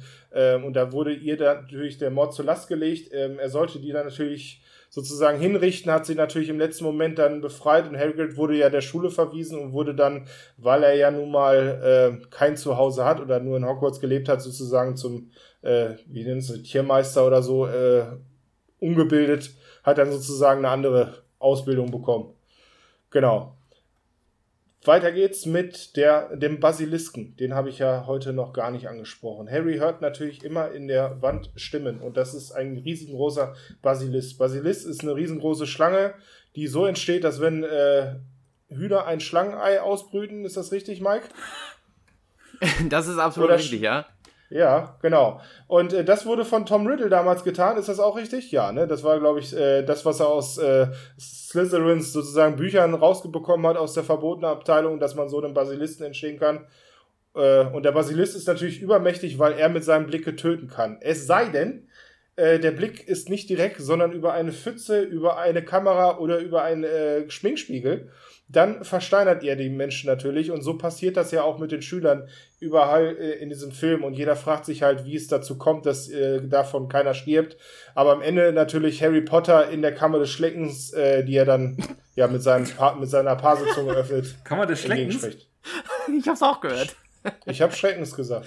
Kammer des Schleckens ist auch geil. Schleckens. Guck mal, ja, in den Flutschfinger rein. Ja, ähm, die große Frage, die sich Harry stellt, äh, das hatte ich ja eben schon erwähnt, warum ist er ein Gryffindor? Warum wurde er zu der Schule des Gryffindor zugewiesen? Und genau in dieser Konfrontation mit dem Basilisten erfährt man das halt. Ähm, er vertraut auf Dumbledore, er ist mutig und er stellt selber ja die Wahl, diese, die er getan hat. Und das ist auch, was äh, Dumbledore ihm natürlich im Kontext dieses Filmes natürlich auch erwähnt. Es ist nicht das, wo wir herkommen, was uns prägt, sondern die Entscheidung, die wir treffen. Und so schafft er es halt, Hawk Hawks als äh, Fawkes äh, als äh, Freund zu äh, beschwören, der ihm dann halt äh, den magischen Hut hinwirft, in dem dann auch das Schwert des äh, Godric äh, hieß er Godric ja, Gryffindor? Ja, ja, ja, ja, genau. Zieht und äh, den Basilisten natürlich auch mit der Hilfe von äh, Fawkes stellt und besiegt. Äh, Ginny damit auch rettet und dann natürlich verwundet am Boden liegt, weil der Kampf ist leider so ausgegangen, dass er tödlich getroffen wurde vom Basilistenzahn aber wir wissen natürlich, die Tränen eines Phönix können Wunden heilen. Und äh, so ergibt sich natürlich der Zufall, dass dieser Phönix eben auf diese Wunden von Harry weint. Ich weiß nicht, Ginny war die auch verletzt? Die lag da nur, ne? Die war nur ohnmächtig. Weil die war kurz vor Feierabend, weil die so ausgelockt ja, gewesen ist. Also da waren, also die war nicht verletzt, die hat nichts, keine genau. Wunden oder so gehabt, aber die wäre ja. innerhalb von ein paar Minuten wäre die gestorben, aufgrund der, ja. der Zauberei des, des Horcrux. Genau, genau. Ah, okay. Und äh, so endet natürlich der Film. Wunderschön. Bisher habe ich noch nicht erwähnt, Gilderoy Lockhart, einer der mächtigsten Zauberer seines Faches. Äh, nee, ist natürlich eine, einer der großen Rollen in dem Film. Äh, gespielt von nicht anderen Kenneth als, Brenner. wie heißt er? Kenneth Brenner. Mittlerweile auch Regisseur ist es ja. Genau. Und spielt ja zuletzt auch in Tenet mit. Ähm, der in den Büchern natürlich ganz, ganz doll dargestellt wird. Ich habe es jetzt letztens bei dir im Auto gehört, Christopher, wo wir uns das Hörbuch angehört haben. Und ich habe mir nur im Film gedacht, ja gut, der kommt da ein, zwei Mal vor, zeigt das, wie krass er ist. Äh, aber im Buch ist es ja außergewöhnlich ja. viel, was da passiert. Ist noch krasser, ja. ja. stimmt. Ich hätte mir persönlich jetzt im Nachhinein schwierig so rekonstruiert, stimmt schon, ich hätte mir persönlich Daniel Craig in der Rolle gewünscht, hätte ich glaube ich totgelacht in dieses, dieses, dieses möchte gern von wegen, ich habe so tolle Abenteuer erlebt. Und der hat ja auf alles eine klugscheiße Antwort, als ich damals hier und da gewesen bin. Das wird im Film schon richtig angedeutet, klar, und hat auch dieses, dieses leicht suffisante Lachen. Aber Danny Craig mit seiner Selbstironie in der Rolle wäre ich, glaube ich, gestorben, weil es so unfassbar lustig gewesen wäre. Äh, obwohl das in dem Film auch schon sehr rüberkommt, kann man ja sagen. Ja, deswegen wollte ich euch gerade da auch nochmal nachfragen. Das ist wahrscheinlich im Buch unerträglich, wenn man jede Passage mit dem liest was der alles erlebt oder gemacht hat. Im Film wird es ja nur kurz dargestellt, er nutzt natürlich Harry für den eigenen Ruhm. Aber sobald es dann äh, um äh, nackte Tatsachen geht, dass es irgendwie irgendeine Bedrohung in Hogwarts gibt, äh, packt er natürlich seinen Koffer sofort mhm. und hat auch alles griffbereit, so wird es ja dargestellt. Ne? Der kann ja innerhalb von einer Sekunde sozusagen rausziehen, hat alles in seinem Koffer und weg, tschüss, ist es. Ja. Äh, es ist keine Überraschung, genau. wo es hingeht. Also es ist nicht so, dass man sagt so, nein, mein Gott, das ist eine Luftpumpe, der kann gar nichts. Das weißt du halt vorher schon. Das ist halt ganz klar, dass das halt jemand ist, der nur geblendet hat.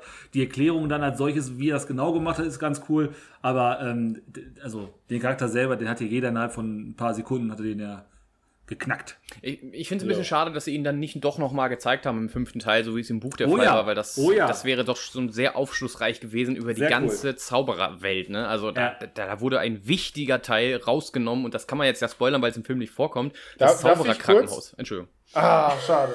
Okay. nee, das hätte ich gewusst, mehr wollte ich dazu nicht sagen. Du kannst weiter. ja sagen, wie es heißt. Das wisst ihr auch das könnte, das könnte ich, aber ich lasse natürlich dir den. Ich wüsste es auch nicht, muss ich gestehen. Ich wüsste es auch nicht.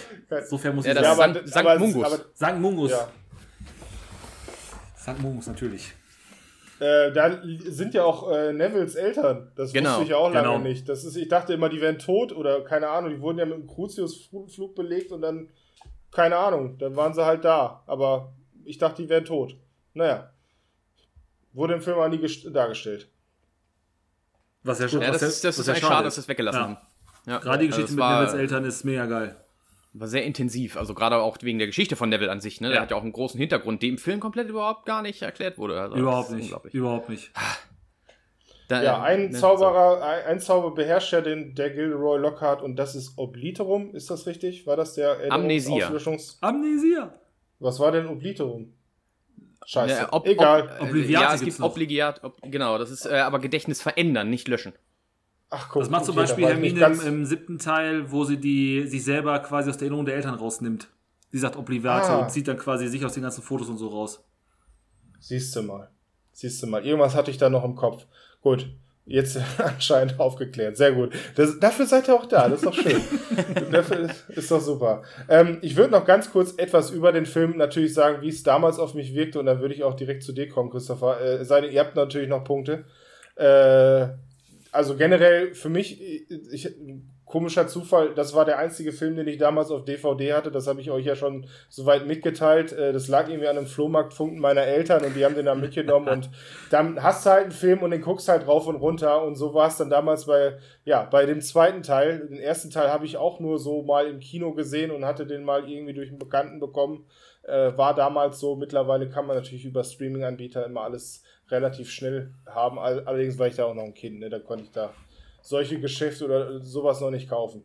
Ähm, ich habe den damals wirklich rauf und runter geguckt. Mittlerweile sehe ich den, ist es halt cool, wenn man äh, so ein, also gut, bei euch geht es das wahrscheinlich über alle Filme, ähm, dass man immer noch neue, neue Dinge entdeckt. Und du hast es eben angesprochen, einmal mit dem äh, Lichtstil, dass es alles sehr grünlich wirkt und äh, natürlich auch durch die späteren äh, Filme natürlich die Fragen beantworten werden, äh, was es eben mit Horcruxen auf sich hat. Und da denke ich mir, dass man das, also es wurde in dem Film super dargestellt und ich finde auch immer noch krass, dass Joanne K. Rowling diese äh, das so verknüpfen kann, weil am Ende ist es ja meistens so, dass man sich noch irgendwas ausdenkt, um das Ganze zu verknüpfen. Ja. Und so wirkt es halt, dass es am Anfang schon genau so gewollt ja. war.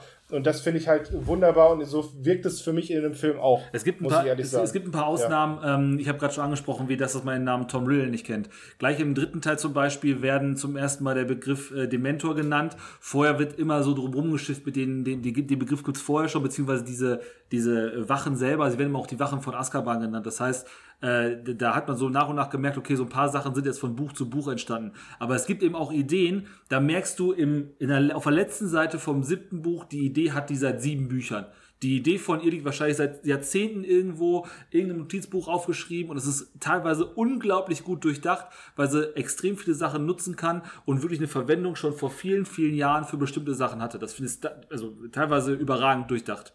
Manche Sachen sind wirklich auch, fantastisch. Auch auch genial ist, dass ja der Basil das Basilistengift Horcruxe zerstören kann. Genau, das kommt mal vor. Und, und, und ich dachte erst, es wäre willkürlich, dass jetzt auf einmal das Schwert von Gryffindor das auch Nein. kann. Und dann wird ja noch erklärt, dass das Schwert des Gryffindors immer, immer stärker wird, weil es eben dieses Gift des Basilisten aufgenommen hat. Ja. Wo ich mir beim Gucken gedacht habe, also Kopf explodiert, geil. Ja. Mensch, mega gut durchdacht. Ja, und das und, äh, krasseste, muss man sagen, das krasseste, so viel möchte ich jetzt schon mal vorweg erzählen für unseren nächsten Teil, äh, das krasseste, was Durchdachtheit angeht, also was wirklich konsequent ist, vom Anfang bis zum Ende durchgehen, das kommt in den Filmen gar nicht vor. Das wird in den Filmen gar nicht erwähnt. Mike wird wahrscheinlich wissen, worauf ich hinaus, weil ich schon oft drüber ein Pamphlet gehalten habe. Ähm, aber es gibt tatsächlich noch ein Ding, was komplett durchgezogen wird, was im Film außen vor gelassen wird und was unglaublich gut durchdacht und konzipiert ist von Anfang an. Mike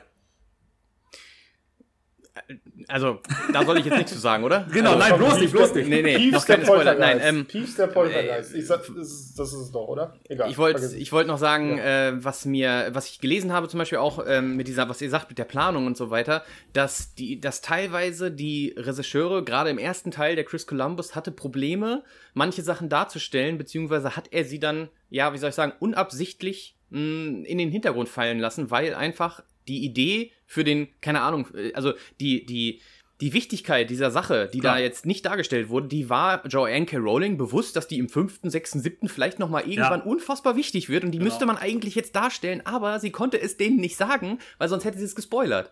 Also sie, da, da gab es einfach Sachen, wo sie nicht gesagt hat, äh, ihr müsst das jetzt aber, weil das muss jetzt dargestellt werden. Das konnte sie wohl nicht oder hat sie dann eben auch nicht getan. Und deswegen ist das dann unwichtig geworden für die, für die Drehbuchautoren, weil sie es ja nicht besser gewusst haben. Ne? Gerade, sie haben dann einfach gesagt, hm, klingt unwichtig. Gerade in der Phase noch, wo nicht alle Bücher raus gewesen sind. Du ja, kannst ja, ja zum Ende ja. hin kurz natürlich sagen, okay, jeder weiß, wo es hingeht, man, kann, man weiß damit umzugehen. Aber die ersten paar Filme, äh, das letzte Buch ist 2007 herausgekommen oder sowas, bis dahin wusstest du ja gar nicht, was das darstellen könnte oder was es bedeuten könnte. Und da konntest genau. du einfach auch bestimmte Sachen nicht machen. Danach war es natürlich so, auch wenn die Filme noch nicht auf dem aktuellen Stand gewesen sind, die Bücher waren es natürlich. Und da konnte man eben sagen, okay, wir wissen, dass es nochmal Bedeutung hat, man kann es irgendwie einfließen lassen. Aber für die ersten Filme war es ein Riesenproblem. Was das kann man sind machen, so Sachen auch gewesen, genau, was sie zum Beispiel in Büchern gelesen haben oder so. Im Buch selber, okay, die waren in der Bibliothek und haben zufällig irgendeine Passage gelesen und haben gesagt, ah, nee, das ist, das ist nicht das, was wir suchen. Und äh, irgendwann fünf Teile später als es dann gesagt hat, ja, aber da gibt es doch bestimmt irgendeine Möglichkeit, dieses Problem zu lösen. Irgendwie, man wusste als Leser, Alter, das haben die doch schon beim ersten genau. Teil gelesen, da, ja. warum kommen die da nicht drauf? Und das haben sie im Film weggelassen, weil die im Film gedacht haben, das wäre tatsächlich einfach nur, ja, so eine, so eine ja. Filler-Sache, ne? einfach noch ein bisschen mehr Text ins Buch bringen, aber das war wichtig. Also. Oder, oder ganz klar so auch im vierten Teil die, den großen Anteil, den die Hauselfen allgemein nehmen in Hogwarts. Ja. Äh, wird im vierten Film überhaupt nicht erwähnt. Ähm, wir wissen mittlerweile, dass im siebten bzw. achten Teil die Hauselfen speziell Dobby nochmal eine Rolle spielen. Ähm, aber man hat das natürlich bewusst weggelassen, falls für die Handlung des vierten Buches relativ unwichtig gewesen ist. Die emotionale Fallhöhe wäre aber im siebten Teil des Films noch mal größer gewesen, wenn man eben, sag ich mal, die Verbindung im vierten Teil geschaffen hätte. Man hat es aber weggelassen, weil man eben gedacht hat im vierten Teil, hm, okay, ist ein cooler Gimmick, ganz cool sparen zu, zu füllen. Genau, sparen wir Geld, lassen wir weg. Gerade die Elfen zu animieren. Ähm, hat man aber leider nicht gemacht. Im Nachhinein trotzdem gut aufgefangen. Es wäre aber noch viel krasser gewesen, was im siebten Teil passiert, wenn man den vierten Teil diesen Raum gegeben hätte. Wusste man aber schlicht und reif nicht. Konnte man nicht wissen. So. Das finde ich doch ein schönes äh, Schlusswort zu dem Film und auch dem Buch. So haben wir es jetzt ja, glaube ich, hoffentlich äh, ja, originalgetreu jetzt abgehandelt. Ähm, ich komme nochmal zu den harten Fakten. Ähm, der Film hat eine äh, IMDb-Bewertung von 7,4. Ähm, ja, im Vergleich zum ersten 7,6 vielleicht ein Schritt zurück, aber wir hatten ja eben schon erwähnt, ist ja vielleicht auch die richtige Richtung, wenn es dann eben für die Buchleser vielleicht spannender ist. So ist es ja bei euch dann wahrscheinlich einer der besseren Filme. Ja, so gehe ich mal davon ja, aus. Wirklich, ja, ja. ja.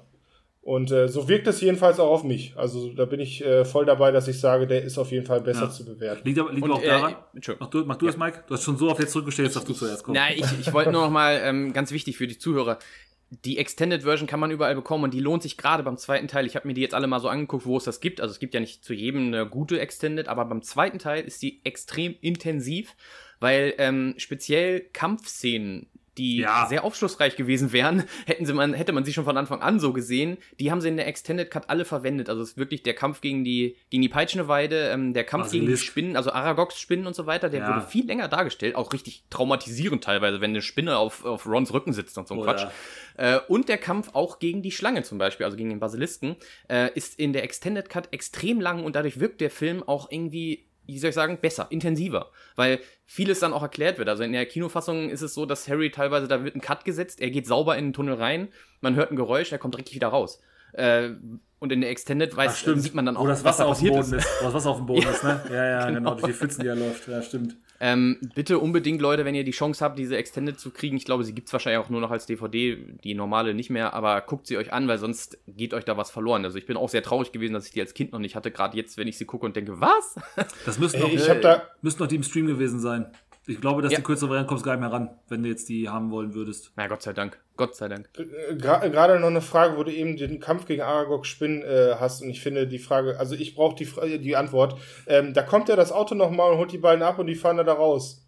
Hm? Äh, warum? Was hat das für eine Bewandtnis? Haben die irgendwie Akio äh, fortgesagt? Äh, nee, die, das wird im Buch auch nochmal öfters erwähnt, dass das Auto ist tatsächlich wie ein, ein, ein, ähm, ein Voll. Jagdtier, ein Jagdtier. Es, es, es fährt, es, es wildert tatsächlich im Wald und jagt auch. Also es, es lebt da. Es, es fährt durch die Gegend und äh, scheinbar ah. verzehrt es auch seine Beute. Also es ist, äh, ist kein Beutetier, äh, was ihm als Charakter eingepflanzt wurde, sondern eher sowas wie ein Hund oder wie ein Wolf oder sowas. Und Wirkt dadurch im Film halt ein bisschen Deus Ex Machina. Kommt auf einmal ja, auf Tschüss. Klar. Genau, und es ist aber es ist aber eher so diese Treue dann eben, also wirklich wie so ein Hund, der äh, noch halb Wolf ist und der dann durch den Wald streift und so weiter. Das wird auch öfters mal gesagt, dass der so ähnlich äh, auch, glaube ich, an den Mond, den Mond anheult, ne, nur mit einem Brumm. Also er ist dann auf so einem. Kann sein, das weiß ich nicht. Ja, ja, da gab es sowas, dass er auf einem Hügel ist und dann den und dann anfängt zu brummen, der Motor und zu hupen und so weiter, anstatt Geil. zu heulen. Also. Das kann gut sein. Ja. Dankeschön. Damit sind meine Fragen beantwortet und ich würde natürlich jetzt gerne überleiten auf äh, Christophers Part. Film 3, Jawohl. Action. Harry Potter und der Gefangene von Azkaban aus dem Jahre 2004 ähm, ist dann die logische Weitererzählung von dem, was wir in den ersten beiden Filmen schon gehabt haben und vor allen Dingen dann auch wirklich das erste Mal wirklich ein Gefühl von Erwachsenwerden, denn der ganze Film, die ganze Geschichte ist deutlich mehr auf Erwachsene bzw. heranwachsende Teenager, vielleicht kann man so ein bisschen besser beschreiben, ausgelegt. Ähm, Harry Potter, gleiches Konstrukt wieder, er ist zuerst bei äh, seinen geliebten Verwandten und ähm, hat, kriegt Besuch von seiner unglaublich ätzenden Tante, also eine grässliche Person von Tante Magda, die dann auch kurzerhand bei ihm in einer Art von, von Wutanfall in die Luft gejagt wird, beziehungsweise die Luft gejagt stimmt ja gar nicht, er wird, sie wird aufgeblasen und entschwindet dann. Und anschließend kommt Harry äh, in dieser Zeit dann zur, zur Winkelgasse und darf äh, so ein bisschen die Winkelgasse erkunden in der Zeit und kurz vorm vom eigentlichen Schuljahr ähm, lernt er natürlich auch noch seine, beziehungsweise nicht kennen, aber seine Freunde kommen dazu, die Weasleys sind da und man erfährt so nach und nach, dass irgendwas in der Zauberwelt gerade anders ist, denn Sirius Black ist entkommen. Sirius Black ist aus dem Gefängnis von Azkaban entkommen. Man kannte den Begriff vorher nicht. Mike wurde Sirius Black vorher einmal irgendwo erwähnt? Ich glaube nicht, oder? Nein. Nein, nein. So, danke. Wurde nicht erwähnt, aber auf jeden Fall ist er entkommen. Und das ist so ein ganzes, so eine ganze Nation, beziehungsweise die ganze Gesellschaft der Zauberer ist so ein Aufruhr. Was machen wir, wenn, wenn der auf einmal frei hier rumläuft? Wie kriegen wir es hin, dass wir den wieder fangen? Sind wir alle in Gefahr? Was für eine Welt leben wir jetzt? Und äh, so geht dann auch dementsprechend das Schuljahr für ihn los, denn weil man eben weiß, okay, Sirius Black ist ein gefährlicher Mann, werden die Dementoren, die Wärter von Azkaban werden äh, nach Hogwarts gebracht, um eben Sicherheit zu gewähren, um zu gewähren, dass wenn Sirius Black da ist, dass eben die Wachen, die Dementoren ihn angreifen können. Und Harry lernt diese Dementoren schon auf dem Weg dahin kennen, also in, dem, unserem geliebten Gleis 9 Viertel im Hogwarts Express wer lernen wir diese Methoden kennen und das ist halt schon sehr erwachsen, finde ich dann. Denn das sind große Gestalten, gesichtslose Gestalten, die wie so eine Mischung aus ja, sie haben zwar einen Umhang bzw. eine Maske drüber, sind halt schon irgendwie Gespenster. Man sieht das Gesicht nicht, nur eine schwarze Facette, die zu sehen ist. Und diese. So Sensenmann-Style, ne? Ja, stimmt, schweben Sensenmann ein bisschen genau. Ich überlege gerade, wo man das schon mal gesehen hat. Also nicht irgendwie, dass man es komplett noch nicht kennt, aber es ist eigentlich nichts für Kinderfilme, überhaupt nicht. Und ähm, diese, diese schwarzen Gesichter senken sich dann eben auch auf das Haupt. Das wird in späteren Büchern noch ein bisschen genauer erklärt, was das ist. Ich möchte an der Stelle jetzt bewusst das mal außen vor lassen. Ähm, und Harry ist scheinbar aus irgendeinem Grund sehr, sehr anfällig dafür. Harry ist sehr, sehr anfällig für die Dementoren und äh, gerät dann schon, wie gesagt, auf der Zugfahrt in Gefahr. Und nur aufgrund der Tatsache, dass er mit Remus Lupin, seinem späteren Professor für Verteidigung der dunklen Künste, äh, im gleichen Abteil sitzt, ähm, kann der Dementoren verjagt werden. Was sonst passiert wäre, weiß man gar nicht. Also hätte richtig in die Hose gehen können, ähm, aber auf jeden Fall rettet Remus Lupin ihn. Und man kommt dann eben nach Hogwarts und es ist alles, wie gesagt, ein bisschen anders. Es ist düsterer, man weiß von vornherein, es ist etwas unterwegs, jemand ist unterwegs, man muss ein bisschen aufeinander aufpassen und dementsprechend ist das ganze Schuljahr auch ein bisschen von, von Dunkelheit geprägt, beziehungsweise von dem, was eben Sirius Black mit der ganzen Zauberwelt angestellt hat in der Zeit. Ähm, die Beziehung zu Remus Lupin ist schon was Besonderes. Wir haben es in allen Büchern konsequent. Es gibt immer einen neuen Lehrer für Verteidigung gegen die dunklen Künste. Das ist einfach so. Es wird in Büchern auch erwähnt, dass die Rolle einfach unglaublich unpopulär ist, weil hat keinen Bock. Das ist auch der einzige Grund, warum Gilderoy nee, Lockhart... Es wird ja auch erklärt, warum immer neuer Ja, genau. Kommt, ne? Ja, also. weil das, der scheint verflucht zu sein, dieser, diese, diese Stelle. Und äh, deswegen kommt auch äh, Gilderoy Lockhart im zweiten äh, Teil überhaupt die Chance dazu, ähm, hier Lehrer zu werden, obwohl jeder weiß, dass es eine Luftpumpe, die nichts drauf hat. Ähm, die haben sonst keinen gefunden. Die wussten sonst keinen, der es machen konnte. Es hat nur Gilderoy Lockhart, Gilderoy Lockhart sich bereit dazu erklärt, den Job zu machen. Ähm, und in dem Zusammenhang ist dann eben Remus Lupin der nächste Lehrer, der aber eine sehr, sehr gute Beziehung zu Harry Potter aufbaut und wahrscheinlich die freundschaftlichste, die Harry Potter, mal abgesehen von Ron und Hermine, bis dahin hatte, oder? Ja, klar. Professor, ja. Oh, Lupin, ja. Das ist wie, wie, wie, so ein, wie ja. so ein ja, wie so ein, so ein, so ein Patenonkel eigentlich, so ein, oder so ein Papi, so ein, so, ja, der Patenonkel, wo man eigentlich hinkommt, ja, genau, äh, genau, wenn, genau, wenn, genau. man keine Eltern mehr hat. genau. So, so einer ist das. Genau, idiotischerweise ist es ja gar nicht. Also der Patenonkel, nee, nee. das ist ja wirklich so, aber die, die Verbindung zwischen den beiden ist mega cool. Ähm, wir selber mögen ihn auch total, weil er äh, normal mit ihm redet. Es wird später, ähm, ich glaube, in Fantastische Tierwesen nochmal darauf hingewiesen, im zweiten Teil, dass der sehr viele von den Methoden von Albus Dumbledore übernommen hat. Das wird gar nicht groß erwähnt, aber die Art und Weise, hey, vielleicht ein Wortspiel von Joanne K. Rowling, dass Lupin sein Mentor gegen die Dementoren ist? Entschuldigung. Kann sein. Das, nee, einfach nee. Ich, nicht. ich fand sie so schlecht, aber wahrscheinlich eher ja. nee, auf jeden Fall aber Mentor und Dementor, das ist schon, also, also selbst für mich etwas weiter. Aber trotzdem, für den Gag ist okay. Für den Gag super. Ähm, auf jeden Fall ist die Beziehung zwischen den beiden sehr, sehr herzlich und äh, Remus Lupin gibt auch quasi Nachhilfestunden für Harry, wie er sich gegen die Dementoren wehren kann. Denn wir lernen, dass die Dementoren als solches deswegen auf Harry besonders reagieren oder besonders anfällig dafür sind, weil er eben schon sehr viel Schlimmes erlebt hat. Man hört immer in, äh, in dem Film so eine Art Schreien, sehr, sehr hohe Schreien, was dann fast schon so eine Art ja, wenn man so Tee aufsetzt, das ist extrem hoher Ton ist das. Ähm, und wir erfahren danach, okay, Harry hat, auch wenn er es selber nicht mehr weiß, aber mitbekommen, wie seine Eltern gestorben sind. Das erfährt man eben dann nach und nach, beziehungsweise ist sehr konsequent, weil die Dementoren eben von schlechten Erinnerungen leben, beziehungsweise davon zehren. Und Harry hat halt sehr, sehr viele schlechte Erinnerungen, wie zu anderen Kindern und ähm, oder im Verhältnis zu anderen Menschen allgemein. Und dementsprechend braucht er eben Nachhilfe und lernt dann eben den Expecto Patronum so nach und nach, den Zauber, der ein purer guter Gedanke ist, pure, pure Optimismus, ähm, sich dann quasi abstrakt in einem, in einem Patronus darstellt, also einem Tier, einem, einem leuchtenden weißen Tier, was kämpfend gegen die Dementoren dann quasi äh, die guten Gedanken, nee, die bösen Gedanken vertreibt allein schon diese abstrakte Darstellung zu sagen, such dir einen schönen Gedanken aus und halte den besonders fest und den haust du dann raus, wenn du Expecto Patronum rufst.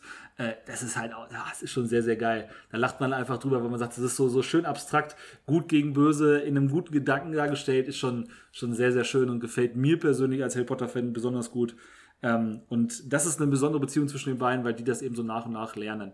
Ähm, zur Handlung selber würde ich jetzt hier erstmal so außen vor so ein bisschen lassen, wo es nachher hingeht. Wir werden sowieso noch ein bisschen jetzt weitergehen wahrscheinlich, wenn wir so nach und nach drauf kommen. Ich würde euch aber erstmal fragen, wie euch nur der Film, ganz, ganz wichtig, nur der Film gefallen hat. Mike.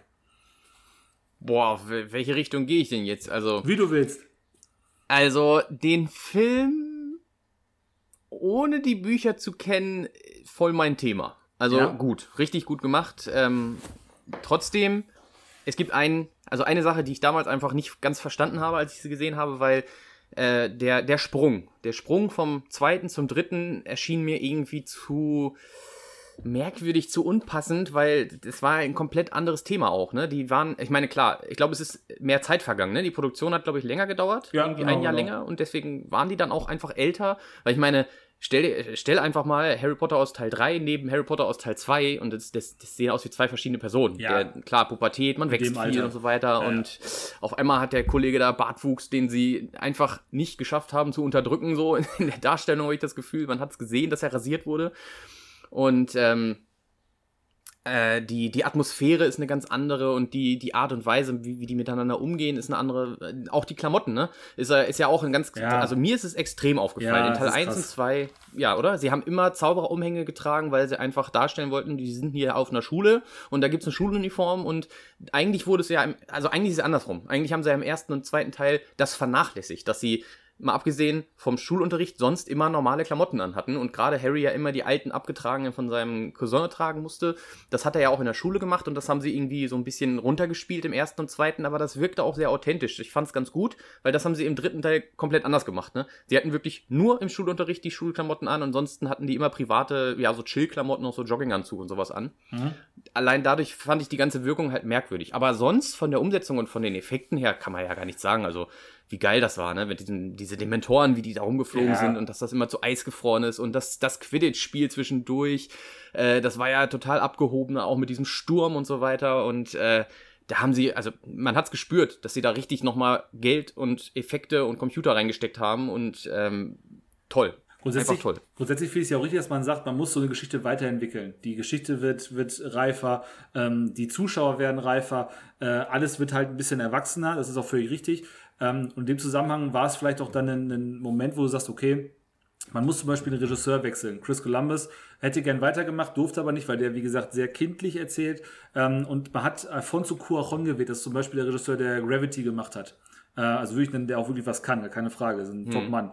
Ähm, man hat den FSK 12 in der Kinofassung schon gehabt, das ist alles Erwachsene, keine Frage. Nur was ich da nicht verstehe, ist, dass man so extrem damit bricht, dass man so, so zum ja. Beispiel, die, wie, die, wie die Musik gespielt ist. Ich habe immer bei, dem, bei der Musik extrem dieses Gefühl von zum Beispiel dieses Lied mit dem, mit dem zu Hogwarts kommen, dieses mit dem Frosch, dieses eine Lied, was dieser Chor dann da singt, das erzeugt so eine ganz eigene Atmosphäre, aber ganz weit weg von dem, was wir vorher von Harry Potter kannten.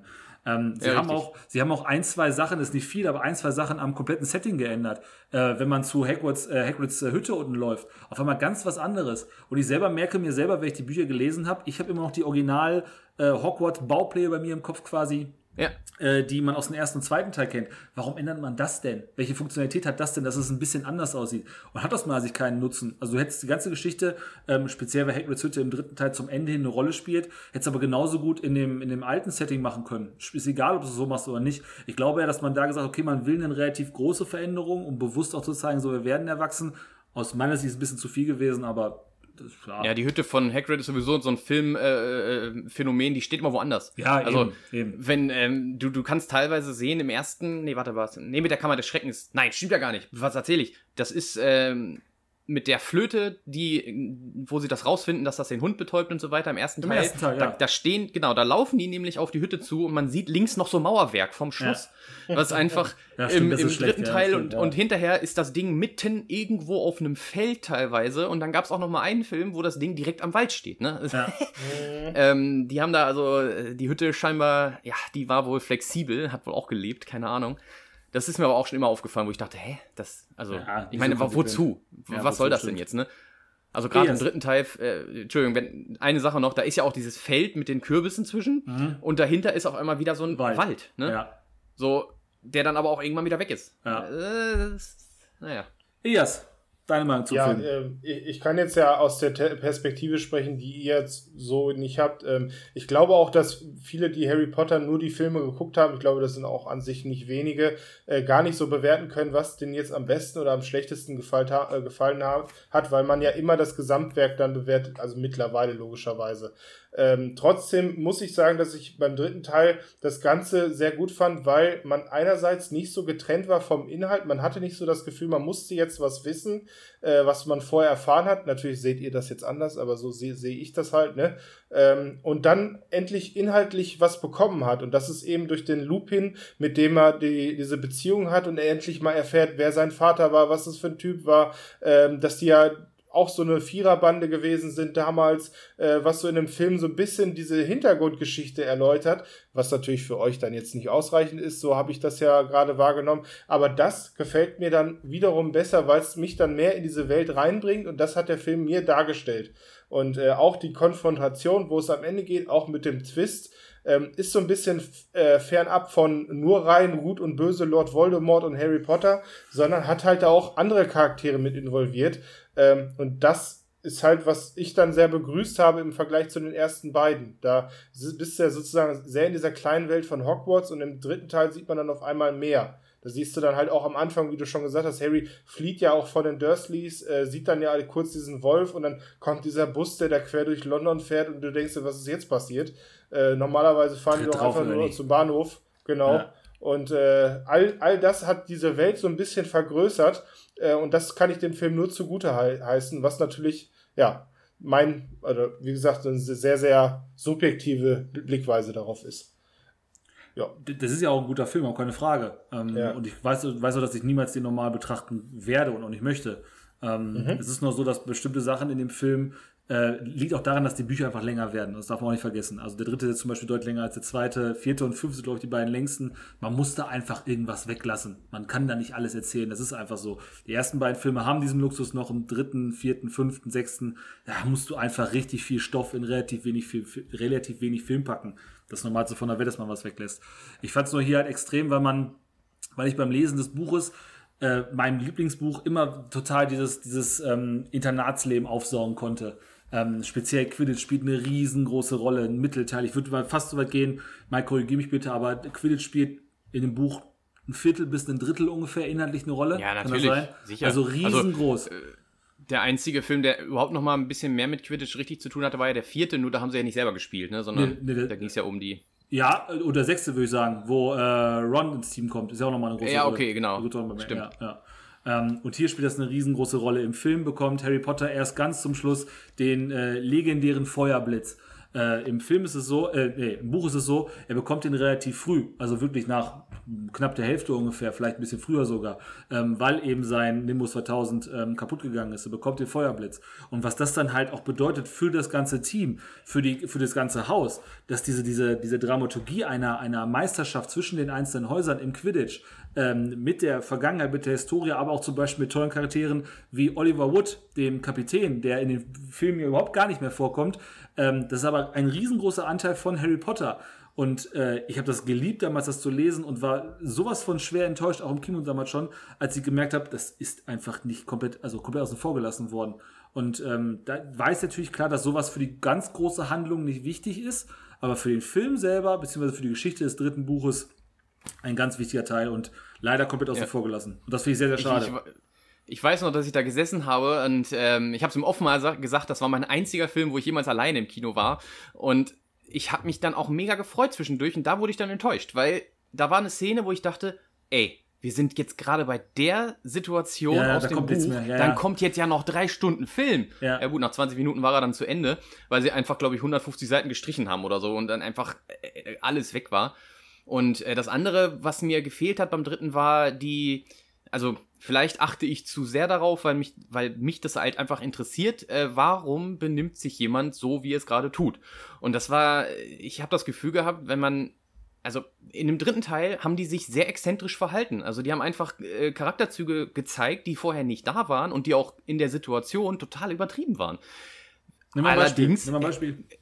Äh, der Streit, der Streit zwischen, äh, zwischen äh, ähm, Hermine und Ron ja, über okay. ihre Haustiere. Ja. Ey, da fehlt mir komplett die Charakterentwicklung, weil das wurde im Buch ja wirklich sehr intensiv dargestellt, wie sie an Krummbein gekommen ist und so weiter, wie sie den geholt hat und mit, mit, mit Kretze, dass die da Ärger hatten und warum die da jetzt so intensiv miteinander sind, dass die vielleicht schon ganz schön viel Zeit miteinander verbracht haben vorher, weil er ist ja nicht einfach nur in die äh, Winkelgasse und dann fertig, so, ne, das war ja, sondern das war ja ziemlich lang, ne, mehrere ja. Wochen. Ja, ja. Äh, wo sich deren Charakter dann auch speziell in eine Richtung entwickelt hat. Und das haben sie, also die Reaktion auf diese Entwicklung haben sie im Film gezeigt. Nur kamen sie natürlich aus dem Nichts, weil man ja gar nicht wusste, warum ist das jetzt so. Ja, das würde äh, so. Genauso, genauso, dass Harry zwischendurch einfach mal so Wutanfälle bekommt. Äh, die, die, die, weiß ich nicht, wo kommen die jetzt her, ne? Und im, im Buch wurde es dann gesagt, dass er dann mit vielen gesprochen hat und dass er Einblicke gekriegt hat, auch in die Winkelgasse mit den ganzen Zauberern, die ihm da, ne, der, der mit dem Eis zum Beispiel, der ihm jeden Tag ein Eis spendiert hat äh, und ihm Fragen beantwortet hat über die Zaubererwelt und so weiter. Ja, was er genau. alles, was, das weiß er jetzt alles. Das Aber ist, woher weiß er das? Ne? Ja, das ist auch mega geil. Das ist, äh, ich weiß auch, ich habe das damals auch, glaube ich, von dir als Hörbuch auf CD bekommen. Die, die ja. Anwesenheit in der Winkelgasse ist eine ganze CD, glaube ich. Also, das, also, ich weiß, es waren 11 oder 13 CDs, weiß ich mehr genau. Das heißt, wirklich ein großer Bruchteil war dieses, ich bin in der Zaubererwelt, das fühlt sich wie, wie Urlaub an, weil er ja zum ersten ja. Mal nicht irgendwie in Hogwarts oder eben bei den Dursleys ist, sondern er ist dann halt. Und komplett allein. Komplett, komplett alleine, genau, allein. genau, genau. Und genießt das aber auch wirklich, das ist total greifbar. Und nachher kommt es nach und nach seine Freunde dazu, oh, die gehen hier und schön. Und der gibt da Geld aus, ne? Geld das war aus, auch so eine Sache. Schön. Der kauft da Sachen, ey. Ja. Da werden die äh, Dublonen, wie heißen sie, Galeonen nur in den, in den Club geschmissen, so ungefähr. Also es ist schon cool irgendwie und ich weiß, dass man weglassen muss, aber es wird gar nicht erwähnt, wird nicht mal in so einer, in so einer coolen Montage irgendwie, wo man zwei, drei Minuten dem irgendwie Zeit gibt. Das ist halt sehr, sehr wenig. Nichts ist sehr, sehr Auch wenig. Auch Sirius Black finde ich zum Beispiel, die Reaktion von Harry äh, versteht doch kein Mensch, weil es war ja so, dass er dann irgendwann auf die, auf die Weasleys getroffen ist, relativ schnell im Film, ja. das hat ja super lang gedauert. Ja. Und dann ist ja einfach Arthur auf ihn zugegangen und hat gesagt, äh, ich muss mal kurz mit dir reden und dann, was weißt du über Sirius Black? Und neben ihm war so ein äh. Poster und dann so ja, im Prinzip genau. wusste er nur, was auf dem Poster stand. Stimmt ja, ja gar nicht, ne? Nee. Der hat ja in der, der hat ja wochenlang quasi in den Zeitungen immer wieder die Updates gelesen, was jetzt mit dem ist, wo der ist und was man den sucht und wie lange der gefangen war und wofür er verknackt wurde und so weiter. Das wusste Harry alles und genau ja. deswegen war er auch so tierisch angepisst, als er herausgefunden hat, was da passiert ist, ne? Ja, klar. Und umso, umso schlimmer wird auch die Frage von, beziehungsweise die Aufforderung von Arthur, wenn er sagt, äh, egal was du hörst, jage bitte nicht äh, Sirius Black. Und dann hält man im Film, äh, äh, kurze Frage, warum soll ich denn nicht jagen? Und dann kommt, glaube ich, ein harter Cut, glaube ich, zum, zum Zug, glaube ich, in dem Moment danach. Er sagt äh, ja, von genau. wegen, warum soll ich ihn jagen? Harter Cut, harter Cut. Ähm, das ist natürlich viel zu wenig. Also das ist viel zu wenig im Moment. Das ist eine Reaktion von einem, von einem Menschen, der einfach extrem viel wissen möchte in dem Zusammenhang. Moment, warum sagst du mir denn, da läuft ein Mörder frei herum? Kein Mensch auf der Welt würde jetzt auf die Idee kommen, den zu jagen. Warum ist das denn so? Und das wird im Film halt sträflich vernachlässigt. Natürlich wird es nachher aufgelöst, klar, aber es ist halt eine Kernmotivation, die natürlich aber auch dadurch ein bisschen verloren geht, ähm, weil die Inszenierung eines Filmes nicht anders hergibt. Ich habe mir sehr mal gefragt, wären die Filme cooler gewesen, wenn man die Stimme von Harry Potter, ich sag mal so wie bei Dexter so aus dem Off gehört hätte? Dass man so quasi so seine Gedankengänge, sei es im Tagebuch oder einfach so parallel irgendwie immer so mitgehört hätte. Ähm, weil dann wird man ja. besser hier nachvollziehen können, was macht das eigentlich mit dem Menschen? Stellt euch mal vor, es läuft irgendwo Mörder draußen rum und irgendwer sagt, pass auf, egal was ist, du jagst nicht diesen Mörder. so aus dem Was? Wie, was, warum, verstehe ich jetzt nicht. Das beschäftigt dich ja. Das ist ja totaler Nonsens, wenn du den Zusammenhang nicht weißt. Und das wird im Film halt wirklich einfach ein Cut und weg ist die Geschichte. Und das ist halt. Und man kann ja auch recherchieren, ähnlich. was er ja im Buch getan hat. Ne? Also. Ja, eben, eben. Also es, es, bewegt ihn nicht und auf einmal ist dann die Geschichte geschnitten und ja, es ist halt an den dann, solchen Stellen halt wenig genau das, also eine letzte Sache, nochmal Charakterentwicklung, ähm, dann höre ich auch auf zu lästern über das Thema Charakterentwicklung, das mir fehlt. Und zwar ist es Hermine mit ähm, Wahrsagen. Ich finde, das war im Buch genial dargestellt, ja, warum ja, ja. sie so Wahrsagen hast und warum das Wahrsagen sie hast, beziehungsweise auch die Lehrerin, die das übrigens sehr gut gemacht hat, finde ich persönlich. Ähm, weil da wurden sehr viele Unterrichtsstunden ja auch wirklich im Buch nochmal definiert und was sie da gemacht haben und was überhaupt die, ja, warum das, warum das Bullshit ist, was die da machen, dass das so das einzige Fach ist, was tatsächlich Quatsch ist in der Zaubererwelt. Und ähm, im Film war es ja so, dass sie, glaube ich, nach zwei Stunden die Kugel weggehauen hat und dann so, was ist denn in die gefahren? Genau, Wo genau, jeder wusste, genau. was in sie gefahren ist. Ja. Jeder hat gewusst, was los ist. Weil, also, im Buch war es klar, sie musste irgendwann explodieren, ne? Äh, das, das hat mich sehr, ja, das hat mir total gefehlt, weil gerade die Schauspielerin, die hätte ich einfach gerne öfters gesehen, was sie so, was sie sich noch zusammengesponnen hat im Buch. Das, das hat ja irgendwo Sinn ergeben, warum sie überhaupt da Lehrerin ist. Ja, so, ja. Ne? Also. Tiefe, richtig tiefe Bedeutung, ist wirklich so. Und das, was im Film ist, ist auch wieder nur die Oberfläche, wenn überhaupt und warum Ron und, und Harry da so gerne waren. Warum das, warum ja. das deren, äh, mit deren das, Lieblingsfach wurde. Das ist, das ist, Fehlt. Das, das ist auch, glaube ich, im vierten Teil, glaube ich, erst, wo die so richtig geil spinnen, wo es darum gehen soll, die ja. so eine Traumtag Unsere Wahrsagekrücke oder so genau, haben sie genau. dann genannt. Und die beiden sitzen dann da, also dürfen kein Bier trinken, aber stell mal vor, sitzen da beide, haben richtig schön reingepfiffen und dann, und morgen werde ich von dem und dem umgebracht und dann so und so und so. Oh ja, das wollte ich aber auch ja, machen. Das und war dann so, und so und so. Ey, genau. Die haben das ja laut vorgetragen. Genau, genau, Buch, genau. Alle zack, beide eins. Babs. Beide kriegen schöne Eins dafür. Beziehungsweise, äh, was ist denn? ein, äh, ein O, ne? O. Ja, ja ohne genau. gleichen. Ähm, das ist halt, das ist richtig cool und wird halt auch leider außen vor gelassen, ja. Für, für, mich jetzt als Frage stellt sich, ist das jetzt wirklich ein Quatschfach? Weil zwei Vorhersagen hat es ja richtig getätigt oder was? Ja. Wie war das? Und das war's. Ne? Und das ist halt der Witz, man kann es nicht unterrichten. Also, genau. Ähm, ah. Das ist nicht das so. Ist der, das ist der, der, der Konsens oder so heißt es, ne? Also, dass das Fach überhaupt unterrichtet wird, ist halt Quatsch, weil du es nicht lernen kannst, sondern Kannst du oder du kannst bist, es nicht. Du kannst es oder kannst es nicht, weil genau. es dir angeboren ist. Cool wird das dann, cool wird das, glaube ich, im fünften Teil, äh, wenn Trelawney von der Schule verwiesen wird, übernimmt für ein, äh, ich weiß nicht, wie lange es ist, äh, Firenze der, Voll weggestrichen, ähm, oder? Aus dem Film? Weg. Genau, komplett weg. Ähm, der greift das komplett neu anders an. Also da geht es mehr so um, um Sternenlesen, sowas in der Richtung. Ähm, und äh, der greift es halt auf, sagt aber auch sehr, sehr sachlich einfach, wie es ist. Natürlich kann man da etwas lesen, was dann interpretiert werden kann. Aber das wirklich, dass man Wahrsagen sieht, also man guckt in ein Teeglas rein und sieht, ah, okay, oder ein bisschen Teetasse, ah, da ist ein, ein Grimm offensichtlich. Ähm, sowas ist halt sehr, sehr Hokuspokus-mäßig, sag ich mal. Ähm, ja, ist mir so Stern, Sternzeichen genau. deuten. So genau, das kann genau. auf jeden passen. Richtig, genau so ist es. Und, und bei Firenze wird das beiden, sehr viel sachlicher. Und die beiden Wahrsagen, die da waren, war einmal das mit dem Auserwählten, ne, wo, wo Harry jetzt ja die explizit derjenige sein musste. Genau. Dann, so genau. im Juli und geboren. Das andere war? Die, die am Ende vom dritten Teil passiert. Ähm, das, äh, nee, warte mal, was sagt sie denn nochmal im dritten Teil? So, äh, äh, Meister und Diener werden wieder vereint ja, sein. Ja, genau, genau. Ähm, wie, früh, ah, wie früher. Genau. genau. das ist das. Also einmal die Vorhersage, so. warum Harry äh, überhaupt Harry ist, weil Lord Voldemort eben gesagt hat, der Auserwählte wird im Juli geboren. Ähm, das war die Geschichte. Und die zweite ist die hier, dass sich Meister und Diener wieder vereinen. Das ist das, was am Ende vom dritten Teil passiert. Und ich finde, ah, wir können ruhig mal äh, spoilern über Trelawney, weil das wird im Film nämlich gar nicht erwähnt. Deswegen ist es kein Filmspoiler, sondern nur ein Buchspoiler. Sie ist nur Lehrerin auf der Schule und sie wohnt auch in ja. der Schule, um sie, beziehungsweise sie, die Wahrsage oder die Voraussage, die sie gemacht hat, zu schützen. Einfach nur, damit sie nicht entführt wird oder was auch immer gequält. Deswegen ist sie die ganze Zeit da. Und ich glaube auch, ich glaube auch, weil sie diese Vorhersage äh, in Anwesenheit von Dumbledore gemacht hat, oder? Ja, genau, er weiß das ja, genau. genau und genau. Ähm, er wurde, es, es wurde ja belauscht, das wissen wir auch, das wurde, glaube ich, im, im, Film auch nicht gesagt, ne? Null. Dass ähm, Snape die auch gehört hat. Snape ein, zu Zeiten, als er noch Todesser gewesen ist. Genau. So, und da wurde sie ja einfach nur geschützt. Deswegen war sie die ganze Zeit auf Hogwarts. Die, die, deswegen war ja auch diese Szene so wichtig im fünften Teil, äh, die ja. keiner verstanden wahrscheinlich. Oh, Hogwarts ist mein Zuhause. Ja, ja. genau. Zwangsweise. Ja, ist wirklich so. Naja. Ähm, eine, beziehungsweise zwei Sachen habe ich noch. Und zwar musste man bei diesem Film äh, leider den Darsteller von Dumbledore wechseln.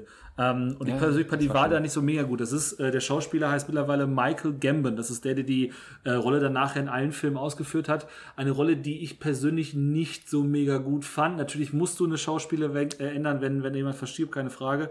Ähm, aber da hatte ich das Gefühl gehabt, dass vorher Richard Harris hieß, der andere Schauspieler, schon sehr viel besser gepasst hat, auch wenn Derty schon sehr schwach gewirkt hat.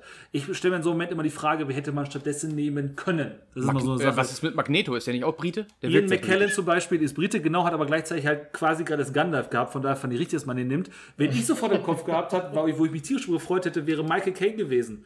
Michael Caine kommt aus Großbritannien, den oh, mit dem ja. Bart und sowas hätte ich mega geil gefunden. Ähm, hat sich aber für den entschieden. Der spielt witzigerweise meistens, und das muss ich leider so sagen, äh, Arschlöcher. Der spielt meistens wirklich ja. Drecksäcke, zum Beispiel in The King's Speech oder sowas, spielt er einfach nur Kerle, die sehr, sehr unsympathisch sind. Man, selbst ein Arschloch mit einem langen, braunen, grauen Bart und seiner Art und so wirkt sympathischer. Aber es ist aus meiner Sicht in eine völlig falsche Richtung gegangen, wo es, wo es hingehen könnte. Für mich gipfelt das in dem vierten, in dem vierten Teil, wo er eine Reaktion zeigt. Natürlich ist es ein Drehbuch, er muss das so spielen, wo es darum geht, als Harry seinen Namen in den trimagischen Geister geworfen hat, die so absurd und nicht mal ansatzweise typisch Dumbledore ist, dass ich mir wirklich frage, wer ist denn auf den Nonsens gekommen? Das ist so krass. Du musst die Szenen am besten nebeneinander stellen, wenn er zu Harry sagt, Liebe, Harry. Liebe. Liebe. Und dann kommt dieser aggressive Psychopath. Hast, hast du deinen Namen da reingeworfen? Hast du ihn? Sind die alle bescheuert oder wer hat sich das denn ausgedacht?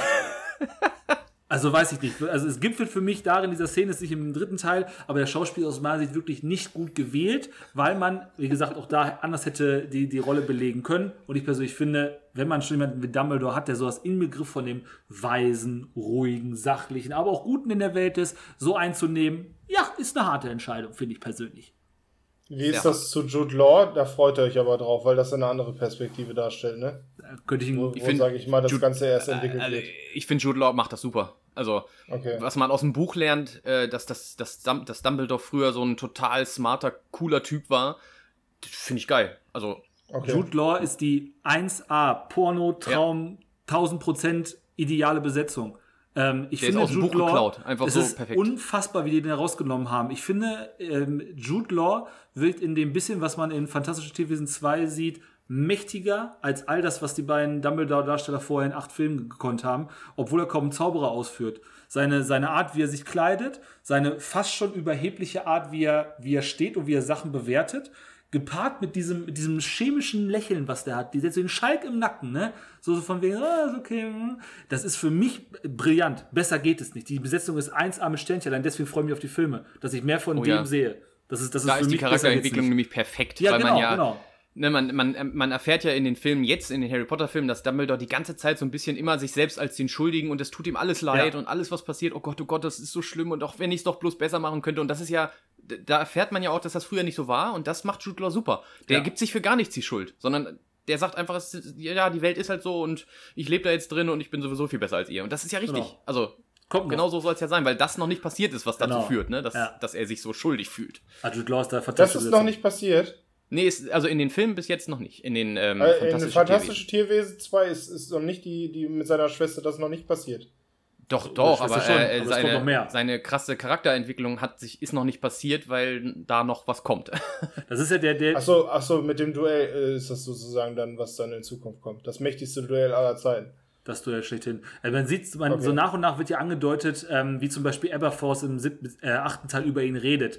Ähm, dass Dumbledore halt auch nicht der ist, wo alle sagen, ah, der ist so toll, sondern dass er auch wirklich eine dunkle Vergangenheit hat. Und jetzt im Moment ist es in den fantastischen Tierwesen eben so, dass diese Läuterung von ihm sagen wir es mal so, er stellt es noch nicht da, aber sie setzt nach und nach ein. Das auf jeden Fall. Ja. Weil das, was da passiert, wirklich halt krass ist. Er ist schon gekennzeichnet, allein durch die Beziehung zu Grindelwald, das merkt man ja schon.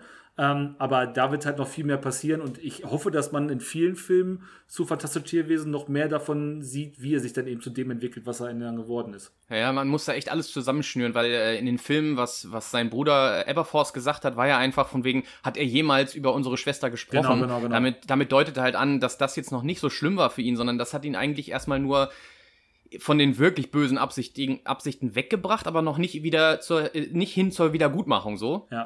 Äh, das, das hat ihn einfach nur aufgehalten, aber noch nicht krass verändert, hätte ich gesagt. Das, das kommt noch in den Filmen. Das, das wurde im Buch schon mal erklärt. Also, ich weiß gar nicht mehr, in welchem das war. Wahrscheinlich im sechsten, ne? Im sechsten auf jeden Fall viel in der Vergangenheit, das wird Sinn machen. Ja, ne? Und äh, da freue ich mich auch sehr auf die Filme. Also wenn das, wenn Jude Law das so darstellt, wie er es jetzt macht, dann kann das eigentlich ja, nur gut werden. Wirklich, ich finde das, find das Traumbesetzung. Besser geht's nicht. Den muss dafür nehmen, den Typen. Ähm, den, zweiten, äh, den zweiten Aspekt, den ich noch erwähnen wollte, ist der Aspekt, der äh, in dem Film selber eigentlich richtig gut inszeniert ist und wie ich finde auch sehr viel Sinn macht, ähm, der im Gesamtzusammenhang aber aller Harry Potter Werke fast schon ein bisschen lächerlich wirkt, ähm, nämlich die Zeitreisen bzw. der Zeitumkehrer. Zur Erklärung einmal kurz, ähm, wir fragen uns im Film und im Buch selber auch, wie schafft es Hermine, dass sie so viele Kurse hat und zwar Kurse, die einfach parallel stattfinden. Also du hast morgens um 8 hast du in einem hast du die Zaubertränke und im anderen hast du dann, was weiß ich, äh, äh, magische, was weiß ich, Tierbändigen, was weiß ich, der Richtung. Zwei Fächer parallel. Ähm, und sie schafft es den beiden zu sein. Wie geht das? Und das wird so nebenbei machen. Du warst doch gerade noch gar nicht da. Was hast du denn gemacht? Und sie so, hä, natürlich muss ich hier gewesen sein, Idiot. Man denkt doch mal nach. Ähm, und es wird dann nachher aufgelöst, da sie eben von Professor McGonagall beziehungsweise vom Zaubereiministerium einen Zeitumkehrer bekommen hat der dann auch zum Finale des Films hin mega cool eingesetzt wird, weil wir eine Zeitreise erleben, die, finde ich, von der Art und Weise, wie man das herangeht, wie man es interpretieren kann, richtig originell ist. Richtig cool gemacht, wie man darauf Einfluss nehmen kann, wie man die einzelnen Ich sehen kann in der Vergangenheit äh, und auch wie man dann vorher damit gespielt hat in der eigentlichen Zeitlinie, sage ich mal, dass man dann in der Zeitreise selber schon Einfluss auf diese Zeitlinie genommen hat. Das war sehr kompliziert, aber ich glaube, ihr wisst, was ich meine. Das fand ich sehr kreativ dargestellt und eigentlich auch sehr gekonnt. Oder wie habt ihr es gesehen? Ja, also es ist ja äh, tatsächlich, äh, gibt es ja verschiedene Zeitreiseregeln und sie haben sich immerhin dran gehalten. Das finde ich ja ganz gut. Es ist nicht genau. die aus Zurück in die Zukunft. Nein. Äh, das heißt, dass man seine Zeit ja noch ändern kann, sondern es ist die Variante, dass die Zeit, äh, wie soll ich sagen, ein Kreis ist und es ist alles schon geschrieben. Genau. Das, und das finde ich, fand ich auch, also das, das hat total gut funktioniert, wie sie es ja auch, sie haben ja immer diese kleinen äh, Schnipsel einem so reingeworfen von so Sachen, die äh, passiert sind und nicht ja, erklärt genau, wurden. Ne? Genau, so genau. kriegst einen Stein am Kopf, so au, ja, und genau, dann so, hä? Genau, das war okay, sehr cool. Wo, man, lass uns nicht drüber reden. So. Du, fragst dich halt in dem Moment nicht, wo kommt der Stein her? Die Frage hast du echt vergessen, weil dann sehr viel passiert in sehr kurzer Zeit. Aber du merkst ja. so, kacke, natürlich hat der, muss er einen Stein geworfen haben. Natürlich, wo kam der denn her? Und dann kriegst du die Antwort durch die Zeitreise. Das ist schon sehr cool, fand ich. Erst? Ähm, Macht es für mich leider unfreiwillig etwas komplizierter. Es ist natürlich gut aufgelöst. Es äh, das heißt, die Umsetzung, da stelle ich gar keine Fragwürdigkeit, aber danach stellt sich halt immer jeder die Frage und so ist es ja in jeder Situation, wenn Dankeschön. du einen Gegenstand hast. Sag, sag bitte den Satz zu Ende. Ja, warum wird das nicht nochmal verwendet? Das ist die ganz ist große Frage, die man sich da stellen muss. Genauso ist es. Ja. Ähm, er schreit danach, dass Joanne K. Rowling mal was mit Zeitreisen machen wollte. Ähm, warum zum Henker wird dieser Zeitumkehrer später weder von der guten noch von der bösen Seite irgendwo noch benutzt? Er kommt nachher nochmal in dem, in dem äh, Skript, in dem äh, Cursed Child nochmal vor. Mhm. Ähm, dadurch wird aber dieser Teil nochmal so extrem separat und so wenig Harry Potter typisch. Er ist sowieso schon als Skript geschrieben, das heißt nicht als Roman, sondern mit äh, Regieanweisungen äh, versehen. Und ähm, das, das macht es halt sehr, sehr unrund wenn man die Gesamtgeschichte so sieht, warum zum Teufel wird er nur hier benutzt und nirgendwo anders? Wenn jemand, um seinen Stundenplan in der dritten Klasse nachgehen zu können, diesen Zeitumkehrer nutzen darf, warum darf er den nicht benutzen, um das Schicksal der Welt zu beeinflussen? Ähm, ja. Kann man nicht irgendwie noch einen Grund finden? Ist das Mike. nicht möglich, so wie. Mike. Naja, also es wurde natürlich im Teil, äh, Teil 5 im Buch nochmal ein ganzer Raum dem Thema gewidmet, äh, wo es eben hieß, also klar, äh, ich, ich komm, bevor ihr mich unterbrecht, ich komme gleich darauf, warum das Quatsch ist, aber es wurde im Buch so beschrieben, dass natürlich dieser Raum, wo die Zeitreise erforscht wird, in der Mysteriumsabteilung, ähm, der ganz unten im Keller ist und dass der total verquer ist und, und total kaputt, weil teilweise da so, so, ähm, ja, so, so kleine Glaskuppeln sind und dann kracht ja jemand da rein und sein Kopf äh, reist die ganze Zeit durch die Zeit, ne? Wird zu einem kleinen mhm. Kind, zu einem Erwachsenen, zu einem alten Mann und wieder normal und so weiter. Und dann ist da ja auch so ein Vogel, glaube ich, der immer wieder zum Ei wird und zum Vogel und so weiter. Ähm, von wegen, es wird auch, also es wurde ja auch mal erwähnt, warum jetzt Hermine das bekommt und warum das keiner kennt, weil es total verboten und wie auch immer, weil es mal irgendwann eingesetzt wurde, als es erfunden wurde und darum wurde entschieden, Zeitreisen werden für alle Zeiten verboten sein. Ähm, und da, jetzt komme ich auf den Part, warum es Quatsch ist, äh, wie die das umgesetzt haben. Ich meine, die sind in die, sie sind ganz easy in die äh, Mysteriumsabteilung eingebrochen und haben die, ähm, haben die, die, die, die, Vars äh, die, die Vorhersagen klauen können und alles verwüstet und so weiter und es hat keinen gestört. Warum sind sie nicht eingebrochen und haben die Zeitreisedinger geklaut? Ja. Da ist nämlich der Quatschpunkt. Das, wenn, sie doch, wenn sie doch eh schon da sind, hätten sie die auch mitnehmen können. Das wäre doch die viel spannende Ressource für Voldemort auch gewesen. Warum muss er seine, seine Seele in so und so viel zersplintern, äh, wenn er jetzt die Möglichkeit hätte, einfach in der Zeit zu reisen? Also das, das, das ist ja eine Sache, das wäre eine unvorstell unvorstellbare Macht gewesen. Voldemort fängt ja ab Teil 4 an, zu rekrutieren ohne Ende. Ohne Ende. Die und die Zauberer, die und die Riesen hast du nicht gesehen. Er rekrutiert ohne Ende. Die Macht, die Zeit zu beeinflussen, hätte ihn mit Sicherheit interessiert. Da bin ich mir mal ganz, ganz sicher. und dass das halt gar nicht erwähnt wird, wirkt halt wirklich so, wie Joanne K. Rowling hatte die Idee des Zeitreisens, wollte es im dritten Teil separat mal als eigene Geschichte machen. Da funktioniert es auch wirklich hervorragend als eigene Geschichte. Nur im gesamtzusammenhängenden Kontext wirkt es halt wie, okay, lassen wir, vergessen wir mal. Ähm, ich glaube, man hätte, also so wie es für mich hätte lösen können, wäre, du erklärst das Ding jetzt als Heiligtümer des Todes. Vier, also dann hast du einfach mhm. noch ein Heiligtum und dass Hermine zufällig daran gekommen ist und das kannst, kannst du im Kontext des Buches immer machen, weil Harry Potter ist ja nun mal der Auserwählte und alles, was dem passiert, ja. hat Relevanz für die ganze Zauberwelt. Genau. Und, das und dann kann Hermine halt eben diesen Gegenstand bekommen, dann hast du halt diese Werte Überwertigkeit in diesem kleinen Ding. Und Hermine sagt dann aus eigener Logik, ich darf den jetzt nicht mehr verwenden und, und sperre den, was ich sich nach Azkaban. Ja. Und äh, in, in, in die tiefsten äh, ja, Ebenen. Ja, oder gibt einen Dumbledore, der verdichtet den oder irgendwie sowas. Ja, seit, mit ja. hätte was finden können, klar. Man könnte noch sagen, ähm, dass diese Zeitreiselogik, die sie da verwenden, die, wie soll ich sagen, der Einzige, der da, da durchsteigen kann, ist eben jemand, der so hyperintelligent ist, wie zum Beispiel Dumbledore. Dumbledore. Also wenn man, wenn man da jetzt, wenn man da jetzt äh, verrückt äh, nachdenken möchte, könnte man sagen, Dumbledore zum Beispiel, du musst ja wissen, was in Zukunft richtig passiert, was du aber dann in späterer Zukunft erst auslöst, weil die genau. Zeit ja schon geschrieben ist. So Richtig, heißt genau. es ja. Und er zum Beispiel, als er da oben in diesen in den ähm, äh, Krankenflügel gekommen ist, hat er ja offensichtlich alles schon gewusst, dass alles gut ausgegangen ist, dass äh, alle gerettet wurden und so weiter. Das wusste er alles und hat dann eben gesagt, äh, dass es aber nicht so ist. Also er war ja so clever, hat, hat gesagt, ja, er wird gleich hingerichtet und alles ist kaputt und äh, wie auch immer, das ist alles so, genau. ah, ist ganz schrecklich und ihr müsst aber jetzt in der Zeit zurückreisen, was natürlich genau. Also die, die Logik funktioniert ja so nicht. Du kannst ja gar nicht etwas Schlimmes, was passiert ist, durch eine Zeitreise ändern, weil du würdest es ja dann verursachen, dass es Schlimmes passiert, weil es ja schon passiert ist. So. Das heißt, du kannst nicht mit der Absicht, etwas, was passiert ist, zu ändern, in die Zeit zurückreisen in Harry Potter. Das geht ja gar nicht. Das heißt, da könnte man so ein bisschen Logik draus greifen, dass. Ähm, dass zum Beispiel äh, ja alles, was, was Voldemort Negatives passiert ist, kann er nicht ändern, so, ne? Sondern selbst wenn er jetzt in die Zeit zurückreist, würde es ja trotzdem passieren. So könnte man sagen, Zeitreisen sind schwachsinnig in der Welt. Es bringt ja nichts. Und deswegen kommt vielleicht auch gar ja keiner auch auf die, die Idee. Vorhersagen, die würden da ja auch gegen sprechen, ne? Ja, genau. Also die, die, es, es ist alles, es ist ja alles schon festgeschrieben in der Welt von Harry Potter. Und der einzige, der so ein bisschen drüber weggekommen ist, war einfach Dumbledore. Dumbledore, weil er schon vor der Zeitreise wusste, dass man irgendwann eine Zeitreise machen muss, um die Zeit, die noch kommen wird, erstmal auszulösen. Und so intelligent ist wahrscheinlich auch wirklich keiner in dieser Welt. So wurde es ja auch dargestellt, dass Dumbledore der mächtigste Zauberer aller Zeiten ist. Ja. Und vielleicht funktionieren deswegen nur bei ihm Zeitreisen. Er kann ja auch durch Tarnumhänge gucken und so. Und, ne? Wo, wieso kann er das? So. Das kann doch nicht mal die Katze vom Hausmeister. Nein, die kann es nur riechen. So. Ja, äh, das wollen wir nochmal erwähnt haben, weil das einen großen Teil des Films einnimmt. Äh, und ich finde, sehr gut äh, inszeniert, beziehungsweise sehr original äh, am Drehbuch dran, beziehungsweise am Buch dran. Aber wie gesagt, im gesamten Zusammenhängs, äh, gesamten Zusammenkontext ein bisschen ja, wenig schlecht durchdacht. Ähm, habt ihr noch irgendwas zu dem Film? Weil sonst würde ich jetzt auch schon auf das, was an harte Fakten äh, ähm, wenn du da ist. Ja, Traum, Traumbesetzung von drei, Charakter äh, drei neu eingeführten Charakteren, wo es komplett gestimmt hat, von vorn Remus bis hin. Lupin? Und zwar Remus Lupin, äh, Sirius Black und äh, äh Wurmschwanz, beziehungsweise ähm, Wurmschwanz. Peter Pettigrew. Petty, Peter, Peter Pettigrew. Ja, stimmt, genau. Die sind ja so geil gecastet worden. Genau so habe ich mir die vorgestellt im Buch. Das ist der Wahnsinn. Die, ja, stimmt. Ey, sind die dafür geboren? Haben die quasi gesagt, du bist übrigens in, in 25, 30 Jahren, da musst du dich schon mal drauf vorbereiten, da kommt eine Rolle, wa?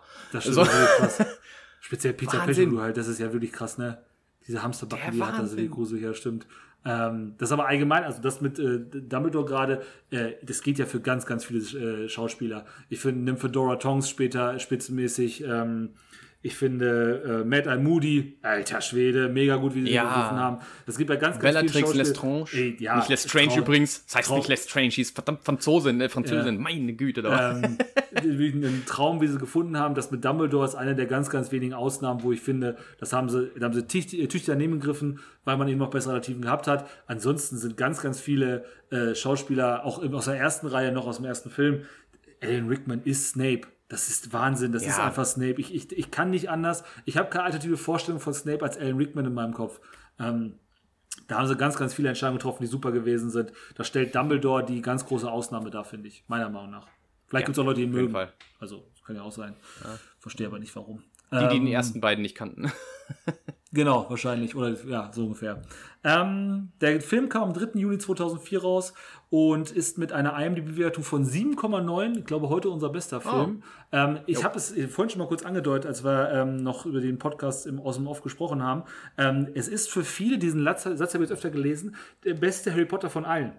Das finde ich wirklich äh, in Ordnung, wenn man darüber nachdenkt, wie der Film als solches inszeniert ist. Ich finde, bei ihm ist aber auch die Kluft zwischen Buch und Film am größten.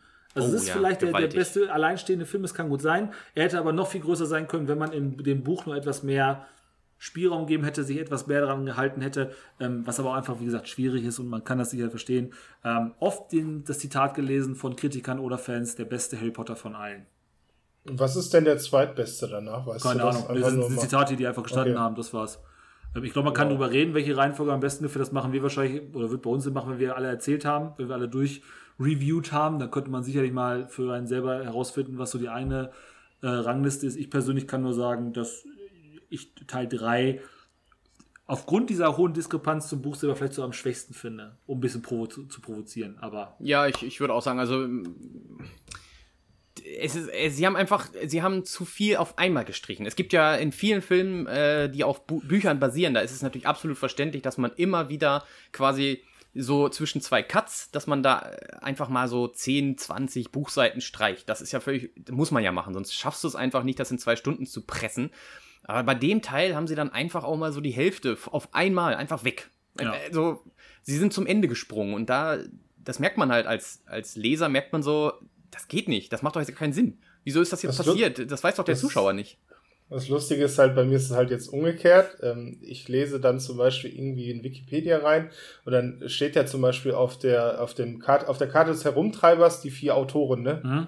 Und dann äh, erfahre ich auf einmal, dass es ja dann die vier Freunde gewesen sind und dann eben auch extra für Snape eben dieser, äh, dieser Alternativspruch drauf ist, weil der immer drauflunzen wollte. Mhm. Und das ist halt mega geil, wenn du das halt im Film siehst und du denkst dir, okay, warum, warum ist das jetzt so spezifisch? Warum stehen da vier Autoren drauf? Warum sieht Okay, das mit Peter Pettigrew erklären wir irgendwann ein anderes Mal, ist auch egal. Jedenfalls ist es dann halt mega, wenn man das dann nochmal als Hintergrund erfährt und, und dann macht das den Film für mich wertiger, für euch natürlich schlechter. Aber das ist ganz cool. Liegt wahrscheinlich also, auch in der Natur der Sache, ne? Ja. Wird wahrscheinlich ja. drum rumkommen. Es gibt ja, ja auch, muss man allgemein sagen. Hat aber keinen Einfluss auf den Film selber. Nö, hat es auch nicht. Und das ja. wird immer so sein. Das wird jetzt gerade ja. in der Com also wir zum Beispiel bei allen Comicfilmen, die wir jetzt gerade gucken, ähm, wir, korrigiere mich bitte, wenn es bei euch beiden anders ist, haben ja von den Originalcomics wenig bis gar nichts gelesen. Richtig? Jo. Eher nichts als wenig. Ja, ist richtig. So, ähm, das heißt aber auch, dass wir die Erwartungshaltung halt nicht so darstellen können, beziehungsweise haben wie Leute, die halt die Comics total intensiv und total seit Jahren darauf warten, dass da ein Film kommt. Dass die natürlich dann irgendwann sagen, ey, das ist schon zwar ein schöner Film, aber hat mit Comics nichts zu tun, dass die das nicht gut finden, ist das Matze von der Welt. Es gibt nun mal kein geschriebenes Werk, was ich persönlich so gut kenne wie Harry Potter. Und dass ich halt dann bei jedem kleine, bei jeder kleinen Szene, die der Film hat, sofort sage, ah, das war beim Film im Buch ein bisschen anders, ähm, ist das Normalste von der Welt. Und ist ja immer, sobald es ein adaptiertes Drehbuch gibt, äh, das Problem, womit sich Filme auseinandersetzen müssen. Das ist ja nicht, das, das erfinden wir jetzt ja nicht neu, sondern das ist nee, halt eine Sache, ja die einfach nur bei uns gerade auffällt.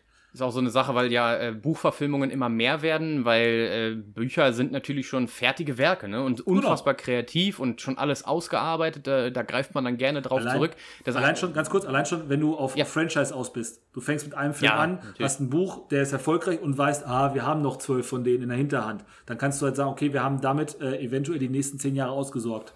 Weiter.